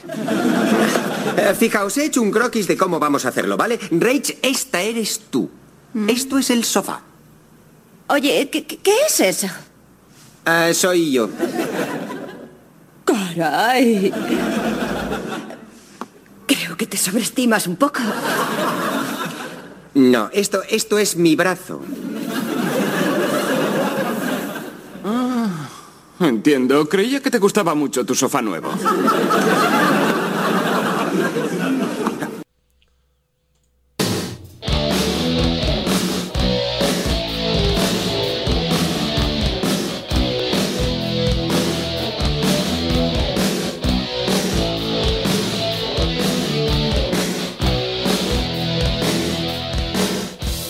Continuamos en la casa de mi hermano, seguimos repasando las noticias de los últimos dos meses. Manda cojones. Eh, lanzo una pregunta a, a- a la Ultratumba. ¿Puni estás? A ver. Creo No. que no. no, no está. Bueno, pues nada, seguimos seguimos eh, sin él. Parecía una buena idea, ¿verdad? Cuando dijo, yo sí eso me conecto de vez en cuando. bueno, pues tengo un mezcladito breve de, de noticias. Eh, hay muchas, pero eh, como hay mayoría de un solo tema, mm, quiero llamar a esta sección, a esta mini sección, Señores mayores dicen cosas. ¿Vale? Y quiero que empecemos por John Carpenter, el, el maestro del horror, aunque él reniega bastante de, de ese título. Yo he visto esta lista y debería llamarse Señoras Mayores. dice. También, sí. Compro la opción de señoras De- mayores. De hecho, el más digno de todos es John Carpenter. Tu, abo- tu ab- tu tía Conchi dice. Tu tía Conchi dice. Bueno, pues resulta que Carpenter ha estrenado una serie que se llama Suburban Screams y que no ha tenido demasiadas buenas críticas. Y le han preguntado en una entrevista. Dicen que es un mierdao.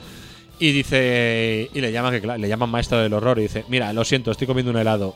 No soy un maestro de nada, solo quiero jugar a videojuegos y ver baloncesto. Eso es todo lo que me importa hacer, no quiero molestar a nadie. Pues, eh, ah, luego, luego continúa. Hice una pequeña serie. Si no te gusta, vete a la mierda. Si te gusta, me gustas. Así que ya está. Fue divertido, no requería demasiado de mi tiempo, fue un compromiso ligero y disfruté contando la historia. Por eso, por eso la hizo. Pero él prefiere seguir jugando al, al Horizon, al Fallout y a sus cositas. Habla usted, un pijo de bien. Opinión sobre las palabras de John Carpenter. Eh, Porque yo, yo creo esa vida también. Yo vuelvo a repetir. Habla usted, un pijo de bien. No, me, me ha encantado lo de eh, si no te gusta, vete a la mierda y si te gusta, me gustas. Claro, ya está. Gra- grande, la verdad. A pesar de que todavía le odio por Fantasmas de Marte, pero bueno. Fantasmas de Marte. Qué, qué- qué bien tan malo, qué mal tan Joder, macho, no me jodas. Es una puta mierda, pero es divertida. Dios, Dios, Dios. Pero a Carpenter hay que quererle. ¿Por qué? ¿Por Le qué quiero, John quiero por Carpenter? Halloween, ¿sabes? Pero no. Pero ¿Salía, ¿Salía Marilyn Manson en Fantasmas de Marte o solo uno que se le parecía? Es que en Vampiros promocionaron como que salía eh, eh, Marilyn Manson, pero luego no salía. Salía un tío que se le parecía, pero él no era Ah, él. es que por eso preguntaba. es que Bueno. la leche eso, tío. Cambiamos de señor mayor. Ridley Scott, que ayer, grabamos esto un día 25 de noviembre, pues ayer 24, estrenó Napoleón, su nueva película con Joaquín Phoenix. Ahí sí que no hay nadie al volante. Ahí sí, bueno, hoy, hoy me ha dicho un amigo que, un compañero de trabajo, pues esta tarde a lo mejor me voy a ver Napoleón. Digo, joder, digo, pues no sé si te si me das envidia o, o, o pena. Porque por un lado, por un lado tengo ganas pero de verla, pero claro, también dura cuatro horas o algo así y dices, joder. No, dura dos horas y media. ¿Ah, creo. sí? Sí, sí, sí. Es, es como asequible. espérate. Podemos preguntarle a la secretaria que nos diga cuánto dura. Bueno, estuve mirando, a lo mejor me estoy confundiendo con La secretaria es su ordenador, lo cual establece un raro y Un extraño vínculo. conexión, sí, muy oscuro. La secretaria se llama IMDB. Ya, ya. IMDb. Bueno, pues el caso es que mientras Wad mira esto. Dos horas 38 minutos. Ah, bueno, pensaba que era más larga. Bueno, como mi- asequible. Mi vejiga. Sí, no, no, no. Yo en, en la última de Batman lo llevaba todo bien hasta que empezó a llover en Gotham, ¿sabes? Dices, "Ostras". ¿Sabes? Cuando, Bueno. hubo la- cuando empezaron las inundaciones esas. Eh, por lo ahí, que me han ¡No, dicho- Dios mío, que no contaba con esto! Por lo que me han dicho de la película, la escena que uno no se puede perder es cuando se lía a cañonazos con las pirámides y se carga a los Transformers. ¿Spoiler? Me alegra que digas eso porque resulta que eh, a una entrevista que, la- que le han hecho a Ridley Scott le han contado que el tráiler del largometraje fue analizado por un historiador llamado Dan Snow y que señaló varias inexactitudes en su cuenta de TikTok, de TikTok entre ellas eh, lo de disparar las pirámides, que es algo que no ocurrió. Y luego el look que tiene María Antonieta el día de su ejecución, porque parece ser que en la peli sale con otras pintas y que tenía el- ella en realidad en ese momento tenía el pelo muy corto y que además Napoleón nunca estuvo allí. Bueno, ¿qué ha dicho, qué ha respondido Ridley Scott ante esto? Me voy a tirar un triple. Ha dicho algo, ha venido a decir algo así como ¿me podéis empezar a comer los huevos por detrás del culo? Casi, ha dicho, cómprate una vida. Yo, yo había pensado en tírame de los cojones. Si quieres, mm, si quieres, había dicho, bueno, Joaquín Fénix en su momento había dicho, con otras palabras, si quieres entender de verdad a Napoleón, probablemente deberías hacer tu propio estudio y lectura, porque si ves esta película es una experiencia contada a través de los ojos de Ridley. Pero eh, al señor Ridley Scott eh, le parece mal que los historiadores critiquen su película. Dice que a todos esos historiadores que están buscando errores históricos en la película, que se compren una vida. Yo sobre esto eh, voy a comentar un hecho que poca gente sabe. Es que tú conociste a Alum-. No, no, no. Que no. tú eres Mario Antonieta. Le hiciste un plato de macarrones una vez. No, le hice, A una, Joaquín le hice una Phoenix. paella a Ridley Scott. Digo que hablando de películas históricas que los historiadores sí aplauden, una que os sorprenderá es Juana Loca de vez en cuando. Oh, ¿Qué? Oh. ¿Esta es la de Línea Morgan? Es la de Lola Flores. Lola Flores. Vale, vale. No puedo creerlo. Sí. A nivel histórico es jodidamente correcta.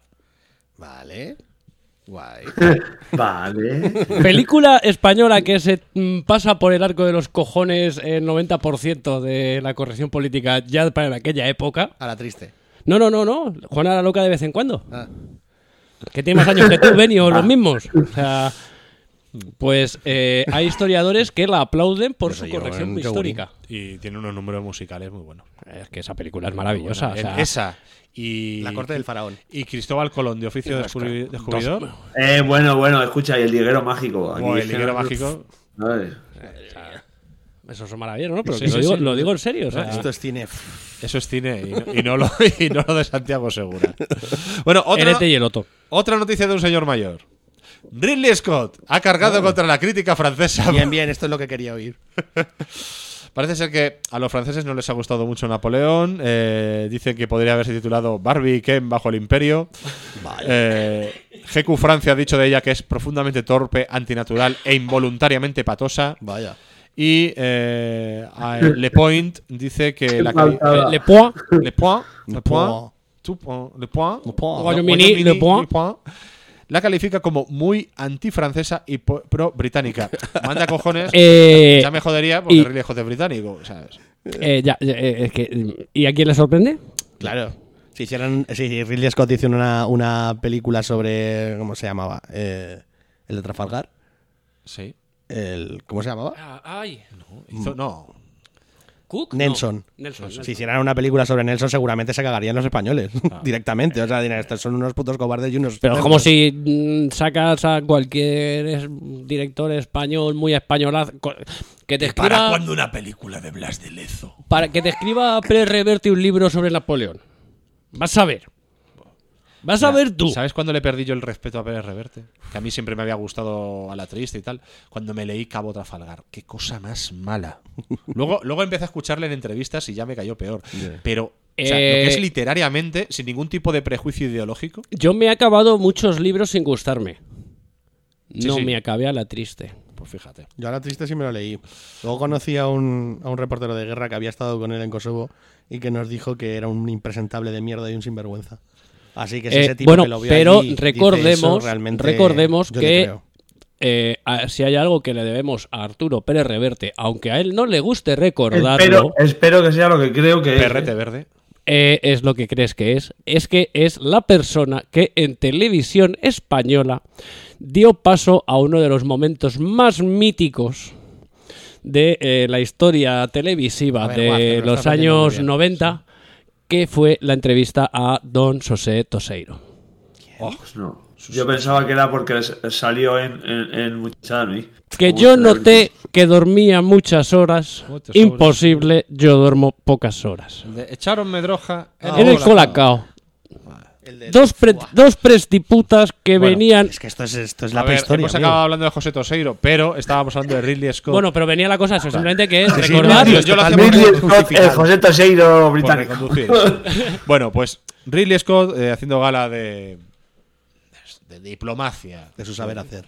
de elegancia para unir, unir a Francia y Gran- la Gran Bretaña, ha dicho sobre esto. Los franceses ni siquiera se gustan a sí mismos. Al público a la que se le enseñó en París le encantó. Ah, así que- Eso eh, no estoy de acuerdo. Si hay algo que le gusta a un francés Es es, sí mismo. es sí mismo. Bueno, está por encima, por encima de un francés gustándose a sí mismo, está un argentino hablando de Lo sí mismo. sabía. Sí. Sí, sí. Opción para Argentina gratis. Aunque los argentinos no se quieren demasiado, y si no, fíjate. Sí. sí. ¿Qué pasa? Aunque bueno, ves, esto aquí porque lo digo de coña. Luego cuando estoy hablando en serio con, con amigas argentinas, dices, hostia, es que cómo tiene que estar la gente allí de desesperada para votar a, para votar a tremendo...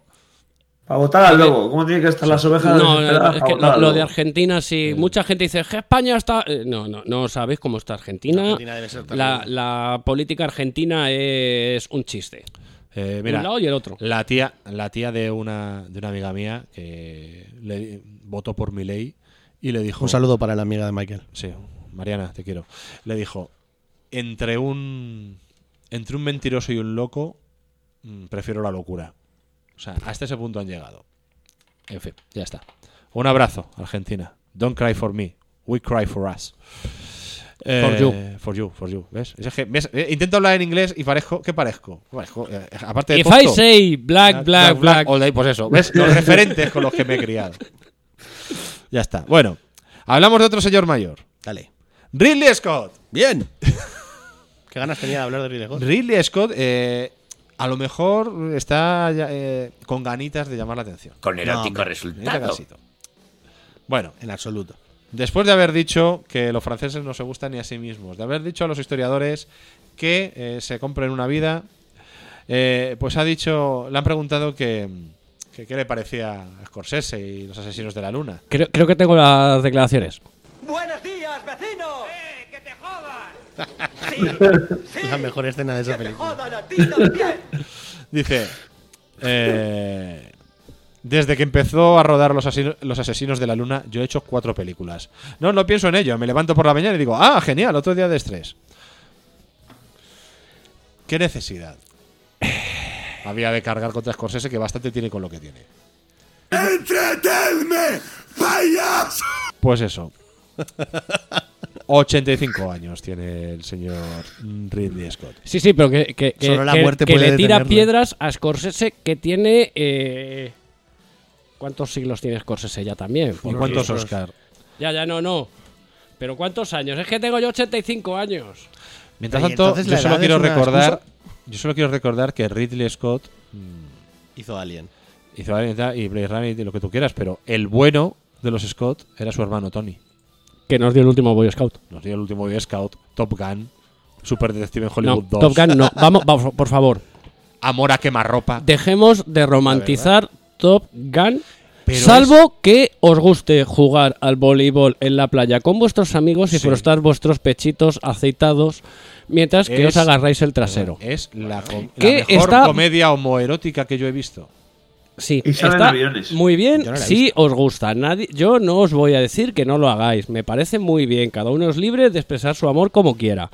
Pero Top Gun es una película de propaganda militar de Sí. la Armada Americana. Como Pagada cualquier otra película de acción hecha bajo No, la- Como- no, rodilla. no, porque Águilas de Acero no. Por ejemplo. Never say die, Iron Eagle. Pero Qué mm, temazo de King Cobra, de verdad. el tema es ese. O sea, mm, Top Gun está pagada por el ejército americano para dejarles bien. Sí. Y hay que contarlo como tal. Y ponían, y lo han hecho en las dos películas, mesas de reclutamiento para el ejército en la puerta de las sesiones. Y hay que dejar claro que mm, Sí, sí. es una peli te puede gustar más o menos, pero mm, vamos a ser sensatos. ¿Cuántos años tiene eh, Scorsese? 81. ¿Es un trivial? Pues eso. ¿Era un trivial? Perdón. Sí, no, está. eh, No, es que lo que se ha subido a la caja. Aquí, de vez en cuando, cada uno nos subimos en nuestra caja para soltar nuestro legato. Ah. Yo lo he hecho antes, ahora lo estoy haciendo Wad. Tú cuando quieras. No, pues, no, no. Cuando te Como eres el nuevo. Puedes, puedes salir, te, te- te saco la caja y te pones a hablar de Gumbo. Sin venir a Gumbo. No, ¿Te cuento? no, no, no. Bueno, otro señor mayor. Con esto, señor. con esto terminamos las noticias de señores mayores, ¿vale? John Boo carga John Boo, grande. contra Marvel. Nunca me ha gustado ver películas con grandes efectos especiales o basadas en cómics. Tiene, tiene gracia porque cualquier película de John Boo podría ser un cómic perfecto. Eh, sí. Prefiero las películas de Martin Scorsese. ¡Ay! Se cierra el círculo. Ese tipo de cine. No puedo esperar para ver Los Asesinos de la Luna. Me gustan las películas antiguas, ¿sabes? Cine de verdad. Esto es cine. No hay muchas películas así últimamente. Eh, a ver, John Boo, yo te quiero mucho. Te quiero más que algún miembro de mi familia. Me has dado grandes ratos con Hardboiled, con The Killers y con eh, Un ladrón es siempre un ladrón. Sí, pero deja de tomarte las palomillas que te sientan mal. Pero hiciste Paycheck, que era una aventura gráfica.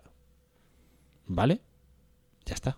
Y que si nos ponemos a rebuscar, seguro que sacamos mierda de John Boo. ¿Sabes, Boo ¿sabes la, próxima película de John Boo? John Boo ha dicho esto porque está promocionando su próxima John película. Boo.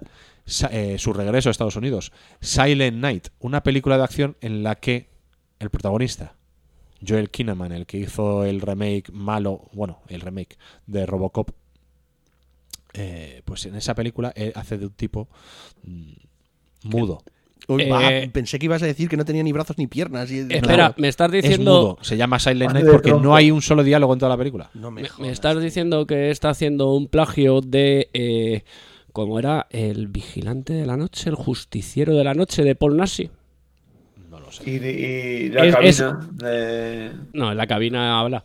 Pero Paul Nassi- es una película de la que a Paul Nassi es básicamente un plagio de Death, de Death Stalker, de las de Richard Bronson, en la que hace de vigilante Sí, pero, eh, tal, pero le cortan la eh, lengua, con lo cual se tira toda la película sin hablar. Es como un francotirador. Charles Bronson. No, vigilante, eh, un pseudocop que se toma la justicia por su mano. Creo que la tengo esa película.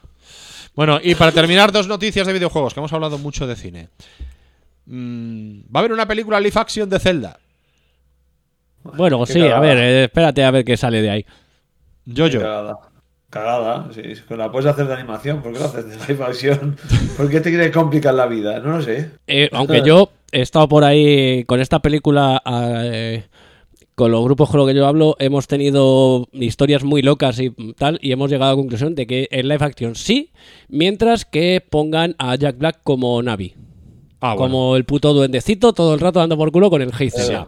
El grupo O de sea, terapia de Hailey- esquizofrénicos Hailey no cuenta, Guaz. O sea, Re- repítelo, que no os he oído yo yo.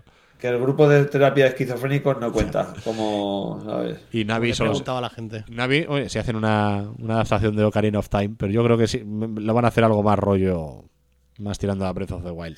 Pero no Tío, sé, no ya sé. veremos qué sale de esto. Y ¿Qué es eso?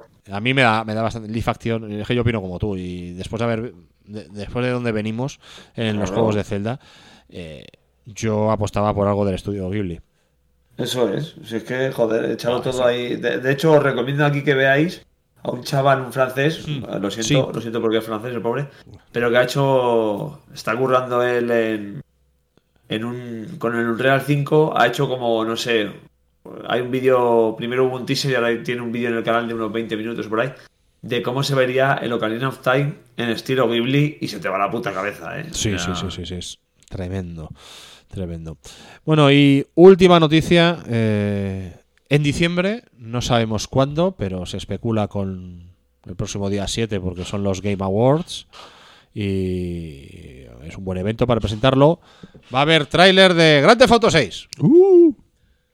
No necesita, Grand Theft Auto no necesita los Games Awards. No, ya lo sé, no, pero- el problema que, eh, de que pudiese ser, que es uno de los rumores que hay el, el mismo día que los Game Awards, Hmm. Es que eh, Rockstar GTA juega en una liga tan alta, tan en su propio puto planeta, que es que eh, se come los Game Awards. Sí, O sea, es que si, no lo si necesita lo más Rockstar mínimo, pero- decesi- de- decide sacar el tráiler en los Game Awards, se folla a los Game Awards y nadie va a hablar de los Game Awards, con lo cual le va a meter la polla por la oreja a Dorito. ¿Tú crees que va a ir por ahí? Eh, yo creo que no. Creo que se van a guardar el tráiler para unos cuantos días después, para que sean los Game Awards, la gente pueda hablar de los Game Awards y entonces mm, el día 15, por decir algo, placa, el tráiler. Exclusiva. Pero mm, que existe la posibilidad de que se dé, de que lleguemos el día 5 o el día 7 y planten el tráiler y jueguen a los Game Awards, se puede, puede pasar, pero es que es eso. Ahí depende hice- de lo bien que quieran quedar Rockstar con, con, Con el. Dorito y con el resto de la industria. Pero sabemos que, es que Yo hice una apuesta y dije que el día 1 es el tráiler y que el juego se llama Grand Theft Auto, Maya- o sea, Vice City 2. Esos son mis two cents. Grabado queda. Sí, sí, eso sí, pero yo pretendo publicar esto lo cuanto antes, así que si eso es así, pues mira, Vice City 2. Me hacéis un bizum, ¿sabes? Por haberlo acertado. Eh, y- Nunca ha tenido consola. Es verdad, es que te estaba mirando Ben- Estábamos mirando a Benny para que su opinión. de. Zelda, yo estaba pensando en el duendecillo que con la espada, que se llama Zelda. Sí, sí, Zelda- ese, ese, Ce- ese, Zelda- sí, sí. a ver. Lo has Le- explicado guay. Lecciones básicas de- del universo Zelda. Zelda es la princesa. Anda, Hostia. El moñoco que tú llevas se llama Link. anda. Y cuando pilla la ironía. Hay gente que todavía sigue pensando que, que, que Claro que Zelda es sí, él. claro que sí. Servirá la película para. Hasta, hasta ahí llega mi conocimiento de videojuegos. Ya está. Ya está. no, no, pero- Bueno, pues nada, ¿sabes lo que yo estoy esperando casi más que el tráiler de GTA 6? La Eh, Navidad. los comentarios. Oh. La Navidad, Buah. los regalos. La Navidad. Porque todo el mundo sabe que la Navidad- Espera, espera, que si llegamos. Que, que- que llega ella. Llega ella. A ver, Ya viene Llega la ella. a ver, a ver. A ver, a ver. Pónmelo, pónmelo, Guaz. Ya viene Dale ahí, dale rápido la tecla. Vamos, vamos. Cuidado que no salga un anuncio sexual- de YouTube. Sexualmente. Estoy, estoy. Estamos corriendo a ello. Sí, sí, vale. Estamos corriendo a ello. Oh, la Navidad. Estamos la corriendo época- a ello. La época de Navidad, la época de anuncios de 15 segundos. Época 9, de 8, anuncios de colonia. Época de renos. Hay nieve. Época o de nieve. A veces hay frío también. Época de nieve fría y de la que te metes por la nariz. Cenas de ahí todo el año. Si eres un pijo. O, bueno. Ya la siento, ya la siento, Michael. Ya ves. Siento siento. llega Mariah. Mariah, ven conmigo, Mariah. Mariah, dánoslo todo, Mariah, Mariah. ¿cómo te llamas? Mariah. ¿Qué eres? ¿Americana? No, parapléjica. Mariah, Mariah, lléname con tu espíritu navideño. Porque estoy deseando ir a comprar los regalos de Reyes y de Papá Oh, Noel. papá. Sí. ¿Y sabes dónde hay que comprar los mejores regalos? ¿Dónde? Yo lo tengo claro, en nuestra web de confianza. ¿Cuál? ¡Nolly Games! Ah. Benny, ¿qué, bien. le quieres pedir a Papá Noel? Yo le dije eso una vez a una chica y me enrollé con ella. Hostia. Oh. Hostia, yo flipé. Bueno, ¿qué le pedirías a Papá Noel? No se va a repetir contigo, Yo Benny. quiero un sable láser con empuñadura de dientes de calabacín y una bolsa de chetos pandilla. Perfecto, pues Ignasi lo tiene en Nonly Games Sí. porque Nonly Games es una tienda de juegos de mesa que tiene también además un montón de merchandising. ¿Quieres tu sable láser? Sí. Pues lo vas a tener. Si lo deseas muy fuerte, porque ese es el espíritu de la Navidad. Desealo muy Sí, sí, fuerte, aprieta, pero no tanto, no, No, tanto, no, no, vaya a ser que no, tengamos no. un problema. No, eh, eh, si tienes que apretar tanto, el baño está El baño por está ahí ahí. en el pasillo. Jojo, ¿qué quieres por Navidad? Yo, la paz mundial. Ignasi te lo puede intentar conseguir y si no, mm, pues te lo pinta. te lo pinta. Guau, ¿qué quieres por Navidad? Ah, no lo sé. Pero seguro que Ignasi me lo consigue porque es muy Ignasi bajo. es capaz de leer en tu corazón Ignasi y regalarte lo que quieres. Oh. Puni, ¿qué quieres por Navidad? ¿Estás ahí? Puni. Está conectado todavía, ¿verdad? Sí, sí, conectado está, Conectado pero. está. A lo Puni, mejor está perdiendo el ojete, pero no dice nada. Puni, ¿qué quieres por Navidad? Quiero el Minecraft. El Minecraft, sí, el Minecraft también te lo puede conseguir. Y si no lo tiene, lo hace. Lo hace, te lo programa. Te lo pinta Te también. lo pinta también. Y, y- y el Minecraft no, porque está feo. Eh, Eso sí. Cualquier cosa que queráis, juegos de mesa, merchandising, todos lo consiguen Nolly Games con unas ofertas espectaculares. Así que ya os habéis echado un vistazo. Vuestra tienda de juegos de confianza, Nolly Games. Cantad conmigo. Nolly Games, Nolly Games. Nolly Games, te quiero. Espera, que cambiamos el tono. Nolly Games, all I want for Christmas is you.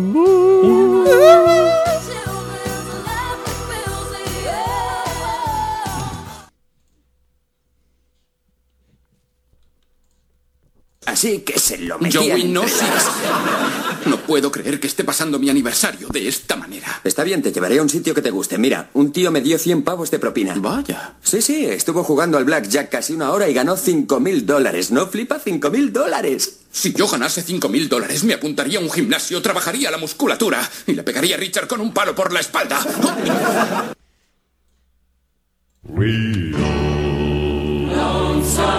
Entonces, señor Pudi, si quiero ser alto, guapo y fuerte como usted, ¿tengo que escuchar la casa de mi hermano? Sí, Timmy, pero no te quedes solo en escucharnos. También puedes ponerte en contacto con nosotros, ¿sabes? ¿Y cómo puedo hacerlo? Muy fácil, pequeño Timmy. Tenemos un Twitter, arroba casa de mi bro. Y también tenemos un blog, lacasademihermano.wordpress.com. Y Timmy, ¿te gustan las redes sociales? En Estoy Supervicial 20. Pues nosotros ya tenemos Facebook, Timmy. Facebook.com barra LCDMH Podcast. ¿Y si busco por la casa de mi hermano podcast? También te saldrá Timmy, eres un chico listo. Pero también nos puedes encontrar en Instagram. La casa de mi hermano podcast. Todo junto, Timmy. ¡Wow! Y para escucharnos, en iTunes e iVoox. ¡Jo, qué guay! Sigue cabalgando, Timmy. Sí, señor.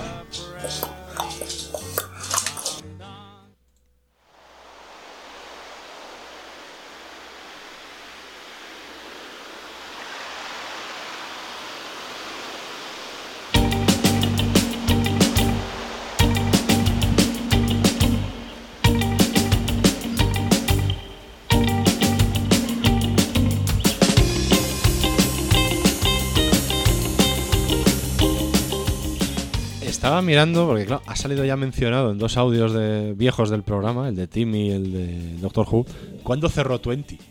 Hostia, y ha cerrado, eh, cerró en abril de 2022, yo juraría que había cerrado mucho antes. Cerró eh, como empresa, como Sí. red social, sí, bastante antes. Sí, sí, vamos. Yo co- como tampoco nunca tuve cuenta de Twenty, a mí me pilló. Yo de- doy gracias de que la quitaron porque ahí había cosas para ir a la cárcel, seguramente. En fin, bueno, rápidamente repasamos algunos comentarios que nos habéis dejado en los últimos programas. Nos vamos a ir a principios de agosto durante el cálido verano de 2023 y en el programa habitual que hacemos eh, por esas fechas, el freestyle. Yoyo. Nos dijo Fernando Segura, gracias por el podcast y feliz verano. Lara tiene una voz maravillosa que le viene de familia, pero debería ir pensando en sacarse dos diplomas de radio para hacerse un hueco en el panteón del podcasting. Estamos trabajando en ello. Yo me dice muchas veces, papá, juega conmigo. Digo, no, a estudiar y sacarte A lo- diplomas a de radio. locutar, Lara, a locutar, a, pro- a Aprende a proyectar. locutar ya. Aprende a proyectar. la Claro que sí, hombre. Ahí va- ay, tenemos que trabajar esas R's, que todavía no las pronuncia bien. Tenemos Sí, que trabajar. es lo que tienen los, claro. Lo- Los niños de tres años, ¿verdad? Es que- Efectivamente. ¿Cómo son?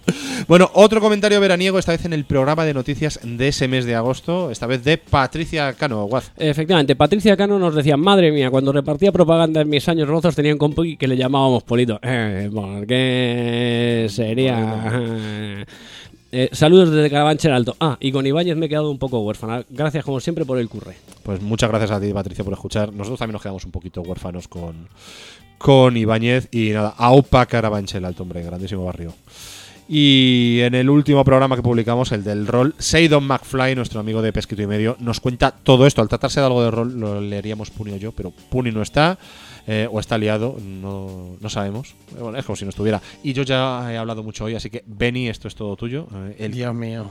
eh, el comentario más largo y de cosas que no entiendes, lo que a ti te tío, gusta. qué guay. Vamos, tú A ver, puedes. Seidon confía, McFly. confía en ti mismo. Sí, estoy a tope con de confianza.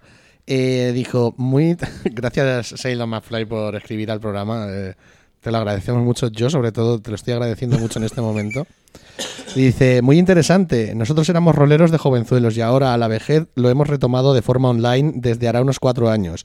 En nuestro caso usamos Roll 20 para casi todo, excepto la música porque hay que subirla y si no pagas hay poco espacio y, hay un- y es un peñazo. Para la música utilizamos el Watch 3E Getter. Que Era, es- era Was Together. Luego nos escribió otro mensaje diciendo, madre mía, lo he subido de versión. Watch Together, vale. Para la música usamos el Watch Together que habéis mencionado y que va muy bien. Además le permite que el control de la música la pueda llevar cualquiera y liberar el máster si está tareado. Está súper bien redactado esto. Joder, muchas gracias, el McFly. Eh, además, le permite el control de la música, eso lo he dicho. También permite troleos como poner la música de los africanos con el ataúd cuando pinta mal la partida. Esa es la del... la de- Sí, la de la pandemia, ¿no? Le- le- La voy a buscar. a ver si Mítica, me, me encantaba ese, sí, Sí. me cae bien este hombre. Eh, si el juego, si el juego al que jugamos tiene integración con Roll20, jugamos las mismas fichas internas. Y si no tiramos de Excel, de Google Drive, otro recurso interesante es en este caso para D&D eh, eh, y Pathfinder, que es la web española nivel 20. Te permite crear fichas de una forma súper cómoda y de subirlas de nivel también muy fácilmente. Eh, está guay porque es como si estuviera reti- re- estás como recitando lo- los ríos de España. Sí. O sea, ya, que has dicho lo de cómo está redactado, pues yo también. Es que eh, lo, estoy, lo estoy interiorizando, ¿no? Lo que está diciendo, pues estoy intentando empaparme de la cultura rolera. Claro. A ver si. Es que, es que yo, yo te pido mucho respeto porque estás hablando de rol. Sí, sí, sí, por eso O sea, te digo que. No estás hablando de esos grupos de rap de mierda que te gustan, ¿sabes? Respeto. Desde, desde luego, desde luego. Eh, necesito mm, pondré, ponerme en mi casa un DD. Ponte Sea lo que sea eso. Sí. Eh, pues la última peli de D&D está bien. Ah, mm, supongo que sí, claro. Y porque está Pathfinder aquí, que debe ser ni- nivel 20. Vale, eh, inri- eh, indicar que la canción del meme es Astronomía de Sí. Vice Tony y Tony Iggy. Maravillosa. Por si no. Te queda un párrafo. Sí, ¿me la puedes poner de fondo? Eh, en ello estoy, en ello estoy. Oye, un Pues maravilloso el párrafo que, eh, claro, que no- no está termino, termino, termino. Eh, otra cosa guay de jugar, al, o- de jugar online es poder grabar las partidas e inmortalizar momentos. Yo uso el OBS. OBS, lo- tío. op- eh, el OBS. Dios mío. Pero lo ves, ya, eso es cosas de streamers ya, ¿eh? O sea, ya no, tiene No, sirve, eh, se puede utilizar para muchas cosas. Sí, sí, para grabarse. Que, que ya no tiene nada que ver con el rol. Esto- Sí, bueno, a ver. Le estoy enseñando. Me está enseñando. Ya, ya os explico, la utilidad principal del OBS es emitir, es un programa para la gestión de streams, la realización y tal, pero que lo, Ah. mucha gente lo utiliza si tiene que grabarse presentaciones y tal, como te permite el integrar tu cámara sobre mm, el fondo y toda la historia eh, la mucha gente lo utiliza para. Le está dando, le está dando. Le está dando el tabardillo. Sí, es que demasiada, demasiada potencia para mí. Bueno, yo uso el. eh, Esto lo dice eh, Sheldon. McFly. Y que eh, yo uso el OBS y los vídeos para. eh, los compartimos entre los jugadores. Esto es útil para que el máster. es- Esto es útil para el máster para verse el final de la sesión anterior y recordar en qué punto quedó la partida. Ea, ahí lleváis el tocho. Un abrazo. Ya está, ¿te ha dolido? Eh, eh, pues un poco, debo decir. Sí. Eh, Es que, claro, Ah. es que, es que te- deberías tener un poquito de agua. Para beber. Ahí, aclara Sí, no, de verdad. Es que de verdad. es que Vengo aquí de, viene- de duro. vi- Vienes de duro y, y no, no. y eres Sí, un pin estoy, todavía. sí, tío, sí, estoy echando espuma por la boca y soy un pin pin, maldita sea. En fin, otro abrazo gigante para ti, Seidon, y para toda la familia Pesquita. También teníamos otro montón de comentarios de Bilbo, pero los reservo para más adelante por si le puedo hacer una sintonía de una maldita vez y los leemos un día a cholón. Sí. Leemos y así. Ya está. Dicho esto, la última y nos vamos.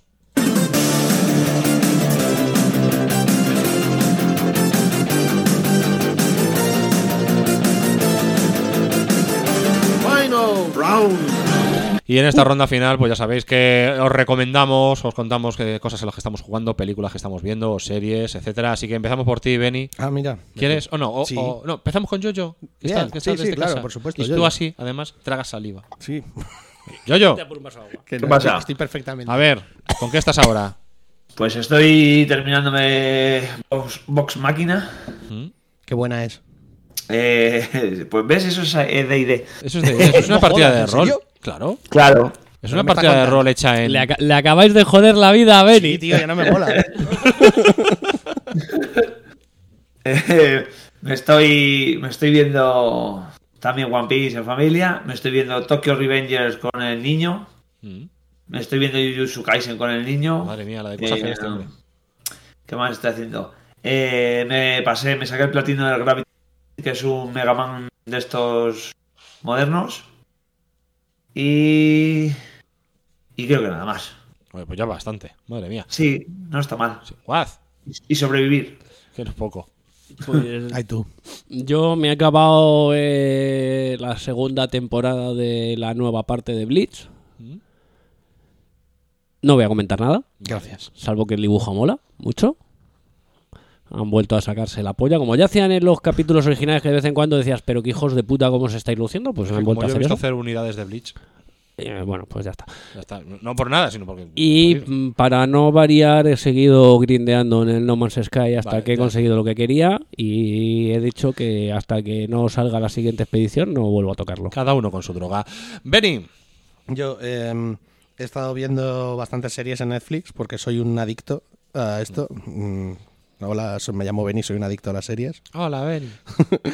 He visto la del Samurai de los Ojos Azules. La están poniendo muy bien. Es muy buena, es muy buena. La animación de la sangre me dejó flipando. Nunca había visto una sangre tan bien animada. Mm. Y he visto mucho gore, amigos.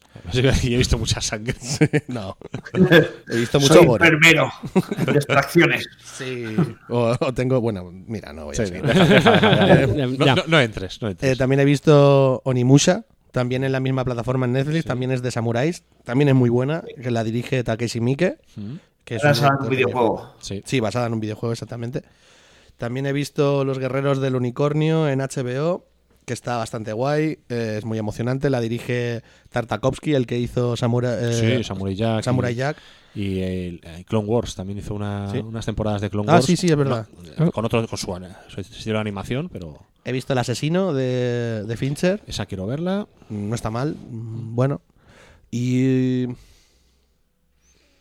Y bien, estuve viendo mm, la de. Esta de. Joder, macho. Los, Muy buena esa también, La ¿eh? de los vampiros, los guerreros antivampiros. eh, anime japonés también en Netflix. No sé, yo es que estoy muy Guerreros de la noche, ¿puede ser?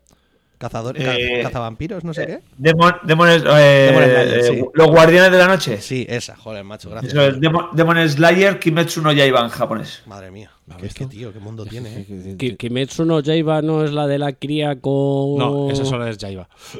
Ah. O algo Pero así. tú sabes cuál es Sí, creo que la, sí. la cría con el bozal ese raro. Sí, esa, esa Ah, es. Kimetsu no Ah, Yaiba. no, pensé que, es una como Es una un, un bozal de bambú que Sí, Ah, no, pero no. porque es un vampiro, entonces. Yo pensé no que había Claro. Ya, a ver, no, yo, so- yo solo conozco el muñeco, el moñoco que lo vi y dije, ¿qué coño es No, yo esto? es que había, había un manga que creo que se llamaba Es Jaiba y bastante era de una oscurito. cría, supuse supuse que, normal, que era vampiro porque, y porque llevaba, tenía los brazos estirados. Ajá. A ver, a ver cuándo hay de verdad un buen cruce de, de anime con, con Euskadi y se llama Ya iba la hostia. Grande. Bueno, pues yo no he podido ver tantas cosas. Yo he visto The Continental porque pensaba, wow, una miniserie de tres capítulos. Luego cuando dije, me cago en la puta, si cada capítulo es hora y media. Me he visto tres pelis de hora y media. Pero vamos, muy, muy bien. Si te gusta el universo John Wick, la verdad es que muy bien. Y- Ah, sí, tío, lo estuve viendo. y muy entretenida, escenas de acción muy bien coreografiadas, está guay. Eh, estoy jugando al Mario Porros y me lo estoy pasando en grande. Ahí, ese también estoy jugando, está bien, sí, verdad. Está muy muy bien, me está, me, me está encantando. Voy poquito a poco, partiditas cortas, pero muy muy bien. Eh, alucinado con cómo sea de, de otro Mario totalmente distinto y a la vez igual. Eh, Eso es. Otra obra, vi- ma- otra obra maestra de, de Nintendo. El otro día vi un meme que ponía, que ponía, oh tío, hemos viajado en el tiempo. ¿En qué año estamos? Dice, no sé, le voy a preguntar, le voy a hacer una pregunta a un señor.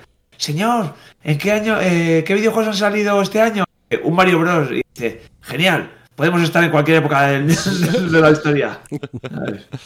Pues sí, y, nada, y solo re- recomendaros otra serie que me he visto en los últimos dos meses, también pasito a pasito, pero muy bien. eh, Star Trek Strange New Worlds, si os gusta Star Trek y os gusta, o si os gusta simplemente la, ciencia hablado. ficción eh, clásica de toda la vida, con capítulos autoconclusivos, con alguna pequeña trama. Pero que se Strange New Worlds es la serie nueva. Que han, pero que, que han hecho, pero que rememora mucho la- las cosas clásicas de. Es una serie que transcurre antes de la serie Antes clásica. de la que serie- hecho, en, esto no es spoiler es- porque sale en el primer es capítulo. pre-Kirk. Sí, en el primer capítulo sale la, eh, la alférez Uhura, que se incorpora a la Enterprise. Eh, el, el protagonista es el Capitán Pike, que bueno, para el que no lo sepa, antes de la Star Trek de toda la vida sacaron un capítulo piloto que no llegó a estrenarse, pero en la que el capitán era el Capitán Pike, pero sí salía Christopher Pike, pero salía también Spock y tal. Luego pues rehicieron la serie, utilizaron imágenes de ese capítulo para otras cosas, pero cuando comenzaron ya a emitir la serie ya era con, con Kirk. Entonces, bueno, pues digamos que le han dado continuidad a esto, lo han metido un poco en el canon y el capitán Christopher Pike fue el primer, el primer capitán de la Enterprise antes de Kirk. Y luego de Star Trek también la que a mí me han dicho está bastante bien es la de Lower Decks. Lower Decks mola. Lower Decks, sí. Es, Que es la de dibujos animados. Es más- Más para críos, más, ¿no? No, no, no, eh, tiene un rollito más Rick and Morty. Sí. Ah, bueno. Es más, hay un capítulo en la segunda temporada de, de Strange New Worlds en, la- en el que hay un crossover con Lower Decks. Y los personajes de Lower Decks, que son dibujos Sí. animados, pasan, viajan, en el- porque transcurren en la época de la nueva generación, bueno, posterior a Picard, y viajan al pasado y viajan a, a la época de, de la serie original.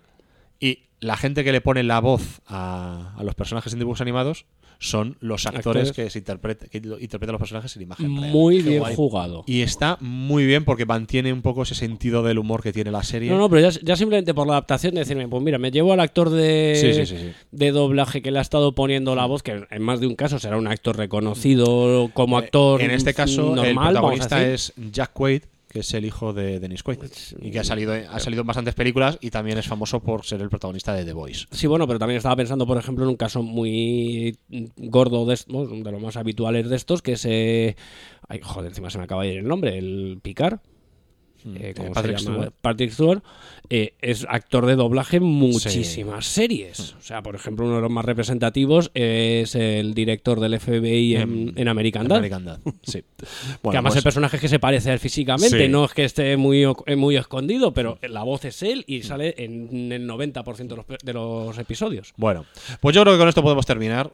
Eh, así que, bueno, pon la sintonía de despedida Sí, y nos vamos. parece que Puni. Puni, es verdad. Puni. perdido, vamos a ver. Puni, hola. ¿Hay alguien en casa? Puni. Hola. No, está. No, no, Pues nada. Puni, Puni no está, entonces pues nada. Este tenía, tenía que volver a la aplicación y todo. Ah, Ah, ah, sí estaba. A ver, es verdad que, que por un momento iba tan fumado que no sabía si estaba en el programa o escuchándolo. Un bote en tu cabeza, ¿no? Antes os he oído mencionarme y me queda un poco pillado. Pero bueno. Vale, eh, nada. Te preguntaría muchas cosas, pero voy a hacerte solo una pregunta. y es, eh, eh, ¿a, qué está, a, a qué estás jugando o qué es la última serie que has visto? Eh, la última serie que he visto eh, la de la- el hotel de John Wick y la de Miss Marvel. Vale, de Y lo último que he jugado es al de años 20 eh, de la Switch, que ahora no me acuerdo cómo El. Empire, el Empire of Sin. Ese, os lo voy a dejar, chicos. gracias por tu aportación importante a este programa. Ya, ya nos contarás cuál ha sido tu experiencia como oyente en directo. Primer oyente en directo que tenemos en la casa de mi hermano. Ahora sí por la sintonía. anda.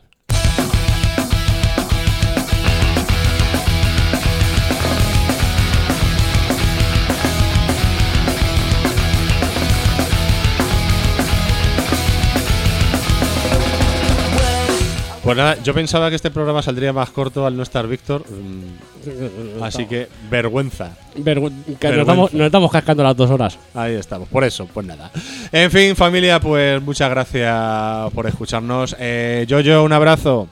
Un abrazo. Beni, eh, Hasta luego, amigos. a tope, ¿eh? A tope. A tope.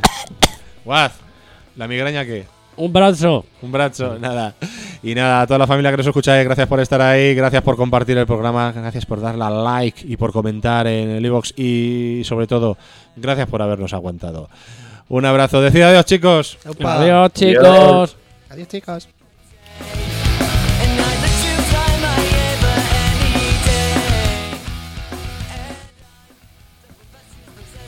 Adiós, chicos.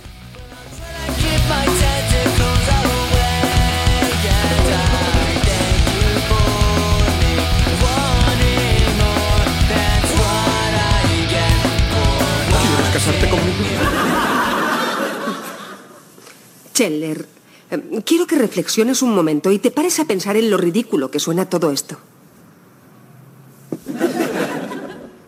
Sí, me gustaría que no estuvieran aquí los demás.